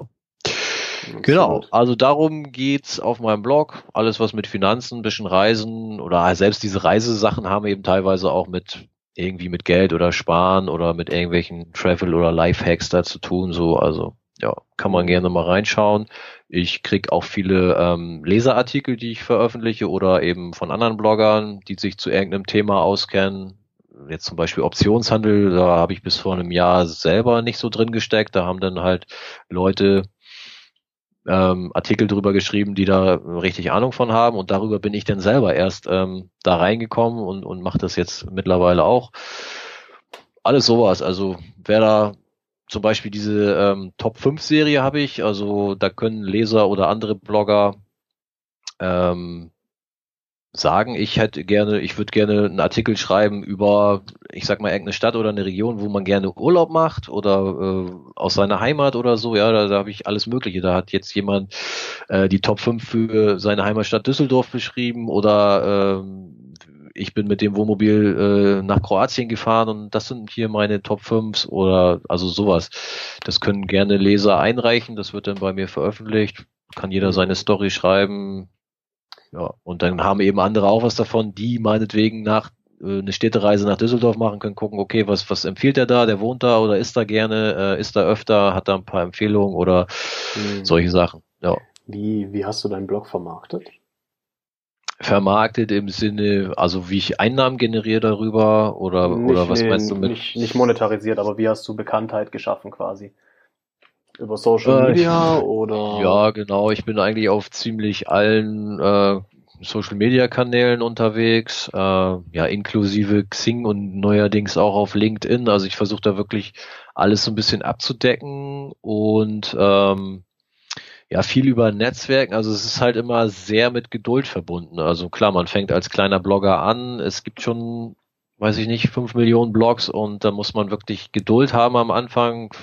Die ersten Artikel liest ehrlicherweise kein Schwein, weil dich halt keiner kennt. Und ja, dann muss man den Weg gehen über Social Media, in relevante Gruppen vielleicht irgendwie äh, auf mhm. sich aufmerksam machen. Äh, alles sowas. Äh, was mir dann geholfen hat, speziell für Finanzblogs, gibt's ein paar Seiten, wo ähm, ja, die, die Blogs und auch die aktuellen Artikel dann so gelistet werden. Das wird über so ein Feed äh, da automatisch reingezogen, wo dann ähm, jeden Tag die Leute gucken können, die sich ähm, für Finanzen und speziell für, für das Lesen von Finanzblogs interessieren. Die schauen rein äh, auf die Seite, okay, welche äh, Artikel gibt's heute? Und dann sind dann von allen Finanzblogs, die an dem Tag äh, einen Artikel veröffentlicht haben, sind die dann verlinkt. Und wenn dich die Überschrift dann interessiert oder das Thema, klickst halt drauf.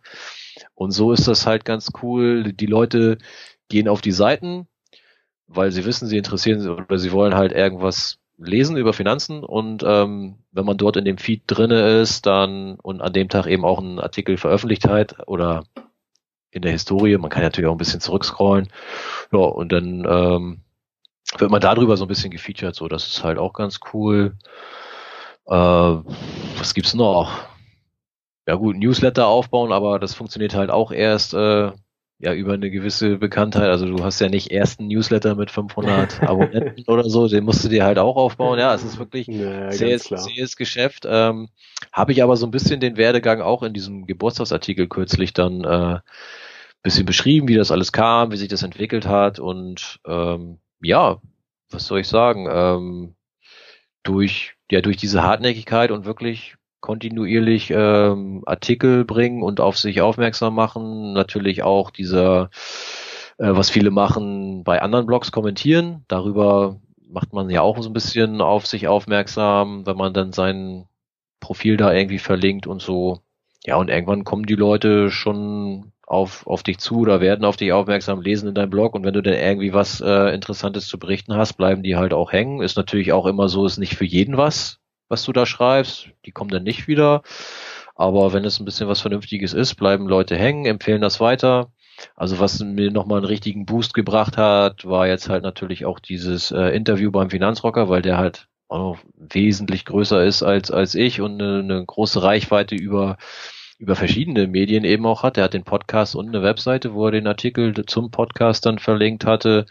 Ja, und darüber habe ich also auch wirklich viel, viel Feedback bekommen, positives und äh, Follower, die gesagt haben, hey, ich habe dich da gehört und die Story fand ich interessant und äh, ja, haben sich dann in den Newsletter eingetragen oder meine Facebook-Seite geliked oder was. Ich habe da auch so eine so eine Community-Gruppe, also so eine so eine Facebook-Gruppe, Mhm. Die, die wechseln auch ständig, wo die Leute dann reinkommen.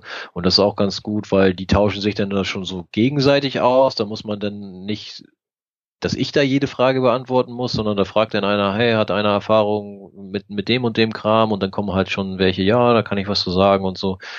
Ja, das ist, nimmt halt alles so langsam Form an und wächst mhm. und wird ein bisschen größer. Aber man braucht auf jeden Fall Geduld und ähm, darf sich das nicht irgendwie in, in Geld ausrechnen, was da an, an Geld jetzt irgendwie häng, hängen bleibt. Also dann kann man, kann ich nicht empfehlen, einen, einen Blog zu starten. Nee, klar, das macht, hast du ja auch gesagt, das macht dir halt einfach Spaß und ähm, also was ich mir vorher gedacht habe, wo ich mich auch schon richtig drauf freue, ich bin ja mit dem Podcast auch noch sehr am Anfang, ähm, aber wenn da auch eine kleine Community entstanden ist, dann eben so Sachen wie Fan-Treffen, Hörertreffen, ja. wie auch immer man es dann nennen will, ähm, hey Leute, ich reise jetzt rum, wer ist wo, wen kann ich besuchen kommen. Ähm, genau. Ich glaube, das ist dann letztendlich wirklich das, wo es dann wirklich, ja, das Netzwerken, wie du es dann auch gesagt hast, das Netzwerk, was dir dadurch entsteht, das Vertrauen, was dadurch entsteht, weil die Leute dich halt auch einfach in einer gewissen ähm, Art und Weise auch einfach schon kennen ja. Genau, ja. Also ich, hm, ich weiß nicht, ob es ein Vorteil ist, aber ich, ich sehe es so oder das Feedback ist so, ich bringe sehr viel Persönlichkeit mit in den Blog rein. Ich gebe sehr viel Preis von mir. Also es, du kannst auch mhm. Finanzblogs lesen, da weißt du gar nicht, wer dahinter steckt oder wie der Typ tickt. Der schreibt das halt technisch runter, ist auch alles korrekt so, aber du weißt halt mhm. halt nicht, kriegst kein, kein Gefühl zu dem Typen oder, oder vielleicht ist es auch eine Frau, die dahinter steckt oder was immer. Ne? Keine Ahnung. Und ich gebe sehr, sehr viel von mir preis und ähm, also krieg halt auch das Feedback, dass das für die Leute angenehm ist, dass die sich was drunter vorstellen können. Mhm. Klar ist es auch nicht für jeden was, die nehmen dann halt Abstand und sagen, das ist nicht Klar. meine, meine Welle, ist ja aber auch okay. Ich will ja die Leute erreichen, die ähnlich ticken, die ähnliche Interessen haben, denen ich da irgendwie behilflich sein kann oder wie auch immer. Und selbst ich jetzt als immer noch relativ kleiner Blog wie gesagt, ich schreibe dann halt rein, ich fahre da und da lang und dann kommen Mails aus, aus allen Ecken und sagen, ja, hältst du da auch an? Ich hätte Bock da mit dir zu wandern zu gehen oder da ist da abends das Musikevent, gehen wir zusammen hin oder was und quatschen ein bisschen. Mhm. Und das ist echt cool. Oder wenn ich sage, wir machen jetzt hier, ich, ich komme in München lang, wir machen Lesertreffen in München, dann finden sich halt 12, 15 Leute und dann sitzen Geil. wir da und, und quatschen so. Also, wo man sich vorher noch nie gesehen hat. Und das ist halt irgendwie cool, und das ist schon, daran sieht man schon, okay, man wird irgendwo gelesen, wahrgenommen und ja. das, was man da schreibt, äh, kommt auch irgendwie, natürlich nicht bei jedem, das ist immer so an, aber da sind Leute dabei, die interessiert und die haben Bock einzutreffen oder äh, mehr von der Geschichte zu erfahren oder die brauchen irgendwo Unterstützung, suchen Rat oder es ist ja auch so, dass ich teilweise Ratschläge bekomme, mhm. von Leuten, die irgendwas äh, schon länger machen oder besser können. Äh, und, und so präsentiere ich mich ja auch. Ich sage ja nicht, äh, ich kann schon alles und ich, ich zeige euch, wie die Welt funktioniert, sondern ich sage auch selber, also ähm, hier Optionshandel äh, ist neu für mich, äh, will da einer einen Artikel drüber schreiben und dann kommen die halt aus ihren Löchern und sagen, ja cool, da kenne ich mich aus, lass uns was starten. Und das ist ja irgendwie so dieser Community-Gedanke. Oder was da auch draus entsteht, ähm, ich sagte das mit dem mit der Transportervermietung, das lief halt in Frankreich und äh, weil das so cool lief, habe ich halt gedacht, ja, das müsste man eigentlich in Deutschland auch starten und dann habe ich aus der Community heraus einen ähm, gefunden, mit dem ich das noch während meiner Abwesenheit, also als ich in Frankreich war, zusammen auch in Deutschland äh, parallel nochmal aufgezogen habe. Ja, also es, es gibt so viele Beispiele. Ähm, weil ich vorhin sagte, ich arbeite im Moment im Hintergrund auch daran, so ein bisschen so, so einen Leitfaden und so einen Guide zu machen für Einsteiger, wie die in den Vermögensaufbau kommen können. Das mache ich auch mit Leuten aus der Community zusammen. Also mit Leuten, denen ich selber mal geholfen habe oder die äh, ein spezielles Wissen in, in, in einem Feld oder in einem Punkt haben, suche ich mir das raus und mache dann den Aspekt mit dem und dem mit dem und das ist alles so so zusammen und es wächst zusammen und es ist Geil. nicht so nur mein Ding und ich sag, aber ich, ich schaff's auch gar nicht. Oder was, was noch ein richtig geiles Beispiel ist, ähm, so ein bisschen hat mich die Dynamik des Wachsens auch ähm, eingeholt und ich schaff gar nicht mehr alles selber. Und dann habe ich einfach äh, in den Blog geschrieben, ich suche Helfer. Also mhm. ja, ich suche einen, der so ein bisschen hier die, die Gruppe moderiert oder der meine Artikelkorrektur liest oder der ein paar äh, Postings vorbereitet, so ja, und dann melden sich Leute. Ja, cool, habe ich gelesen. Also ich habe auch natürlich geschrieben, so ohne finanzielles Interesse, weil ich halt noch nicht so die Megakohle jetzt mit dem Blog verdiene. Und dann melden sich Leute, die sagen, ja, ich würde gerne hinter die Kulissen gucken und ich helfe dir da gerne, was kann ich machen? So und ja. Nice. Das ist echt, echt cool. Und das sind, also das sind dann auch keine Spinner oder wo du denkst hier, oh Gott, ey, was habe ich mir da jetzt für einen Typen oder für, für, für eine mhm. Frau da ge geangelt? Das sind top motivierte und auch studierte und gebildete Leute, die da keine Scheiße verzapfen und, und die mir da echt helfen und unterstützen. Mhm. Ich hab da noch Und ich glaube aber tatsächlich, das liegt genau daran, weil du, wenn du das auch sagst, da viel Persönlichkeit reinbringst. Weil die Leute, gerade die Leute, die jetzt am Anfang kleben bleiben, sage ich mal, gerade wo noch vieles ein bisschen hapert, nicht alles hundertprozentig professionell wahrscheinlich aussieht. Ähm, also einfach mal aus der Luft gegriffen, ich habe mir die Seite noch nicht angeguckt, ja. ehrlicherweise. Ähm, ist halt die Persönlichkeit, die dann einen anmacht. Und wenn ich jemanden dann jetzt schon mag, weil ich lauter Artikel von ihm gelesen habe, dann bin ich natürlich bereit zu helfen. Du, dann ist es wie, wenn, ich, wenn ein Freund mich fragt, hey, ich brauche Hilfe, hast du nicht Bock? So.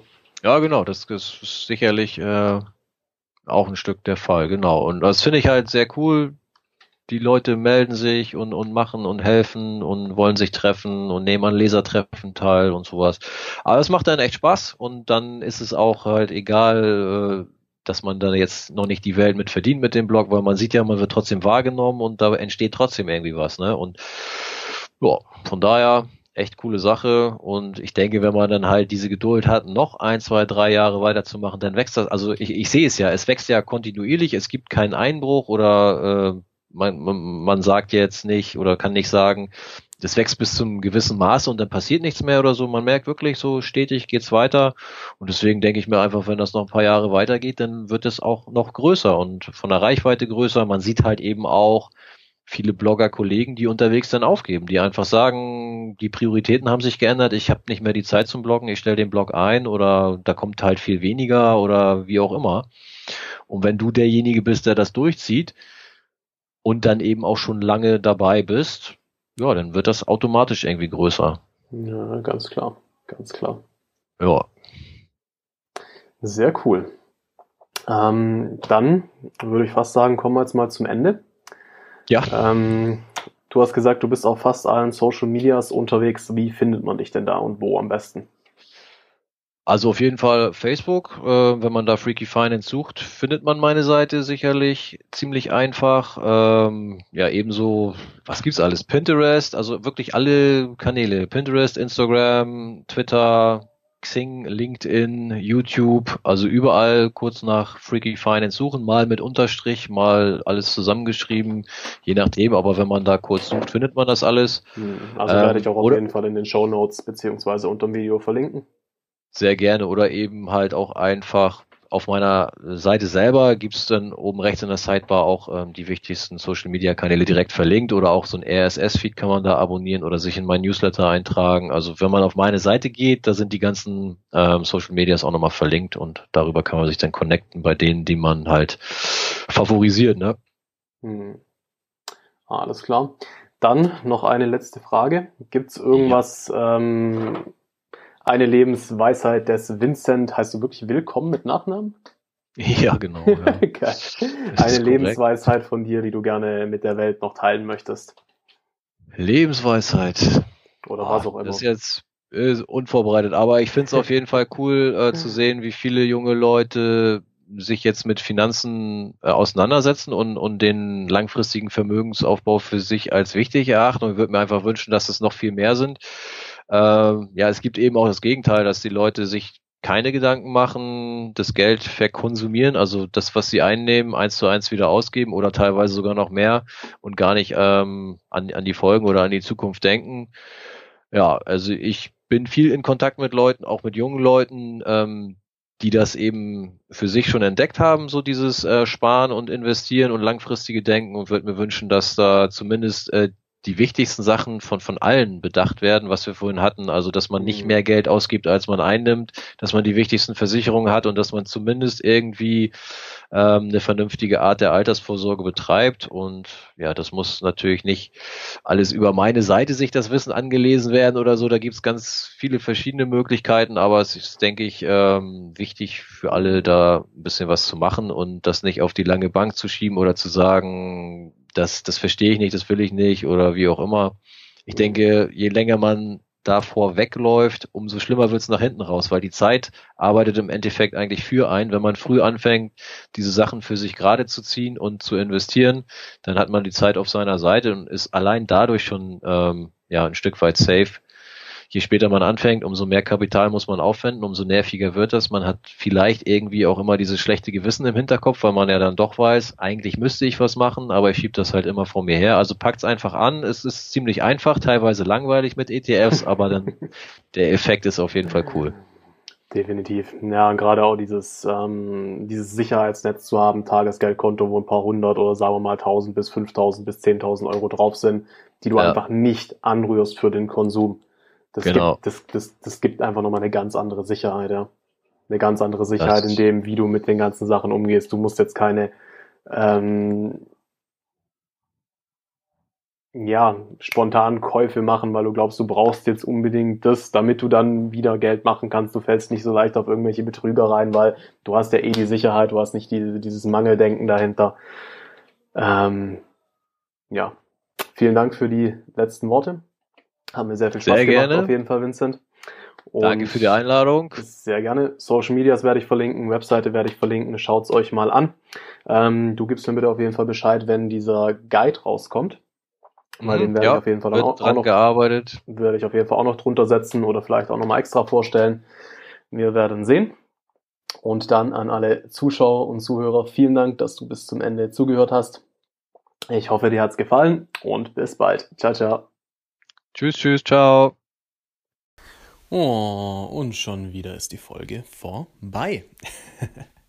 ich bedanke mich vielmals bei dir, dass du bis zum Ende durchgehalten hast. Ich hoffe sehr, es hat dir gefallen. Wenn ja, wird es mir mega viel bedeuten, wenn du mir einfach eine Bewertung da lässt. Egal auf welcher Plattform du das gerade anhörst, sei es jetzt Sternchen, Daumen hoch oder was weiß ich was. Ähm, wenn es dir extrem gefallen hat, würde ich mich unglaublich freuen, wenn du mir eine iTunes-Bewertung da lässt. Aus irgendeinem Grund sind ja die iTunes-Charts das Maß aller Dinge der Podcasts. Von dem her, wenn du einfach bei iTunes, falls du nicht eh schon da bist, Joyful Samurai eingibst, findest du den Podcast. Ich freue mich auch immer sehr über Feedback, wenn du jemanden kennst, den du gerne dabei hättest ähm, oder selber was zu sagen hast und glaubst, es könnte hier reinpassen, dann schreib mir gerne auf Facebook oder Instagram Joyful Samurai jeweils. Und ja, ansonsten bleibt zum Schluss noch zu sagen, ich habe, äh, abgesehen von den Dingen, die jetzt äh, im Podcast erwähnt wurden, habe ich noch einen weiteren Link eingefügt in die Show Notes und zwar Frag den Freak. Vincent bietet tatsächlich äh, im Moment an, dass er quasi Finanzfragen beantwortet. Das Ganze auch tatsächlich kostenlos. Ähm, wenn du irgendwelche Fragen zu Aktien, äh, Immobilien, sonstigen finanztechnischen Sachen, Sparen, Sparplänen oder so hast, ähm, ich glaube, es gibt wenig, die so viel Erfahrung und so viel Wissen in dem Bereich haben wie er. Nutzt die Möglichkeit, solange er das anbietet. Klick auf den Link, stell ihm deine Frage. Und äh, klar, auch er, bin ich mir sicher, wird sich über Feedback freuen.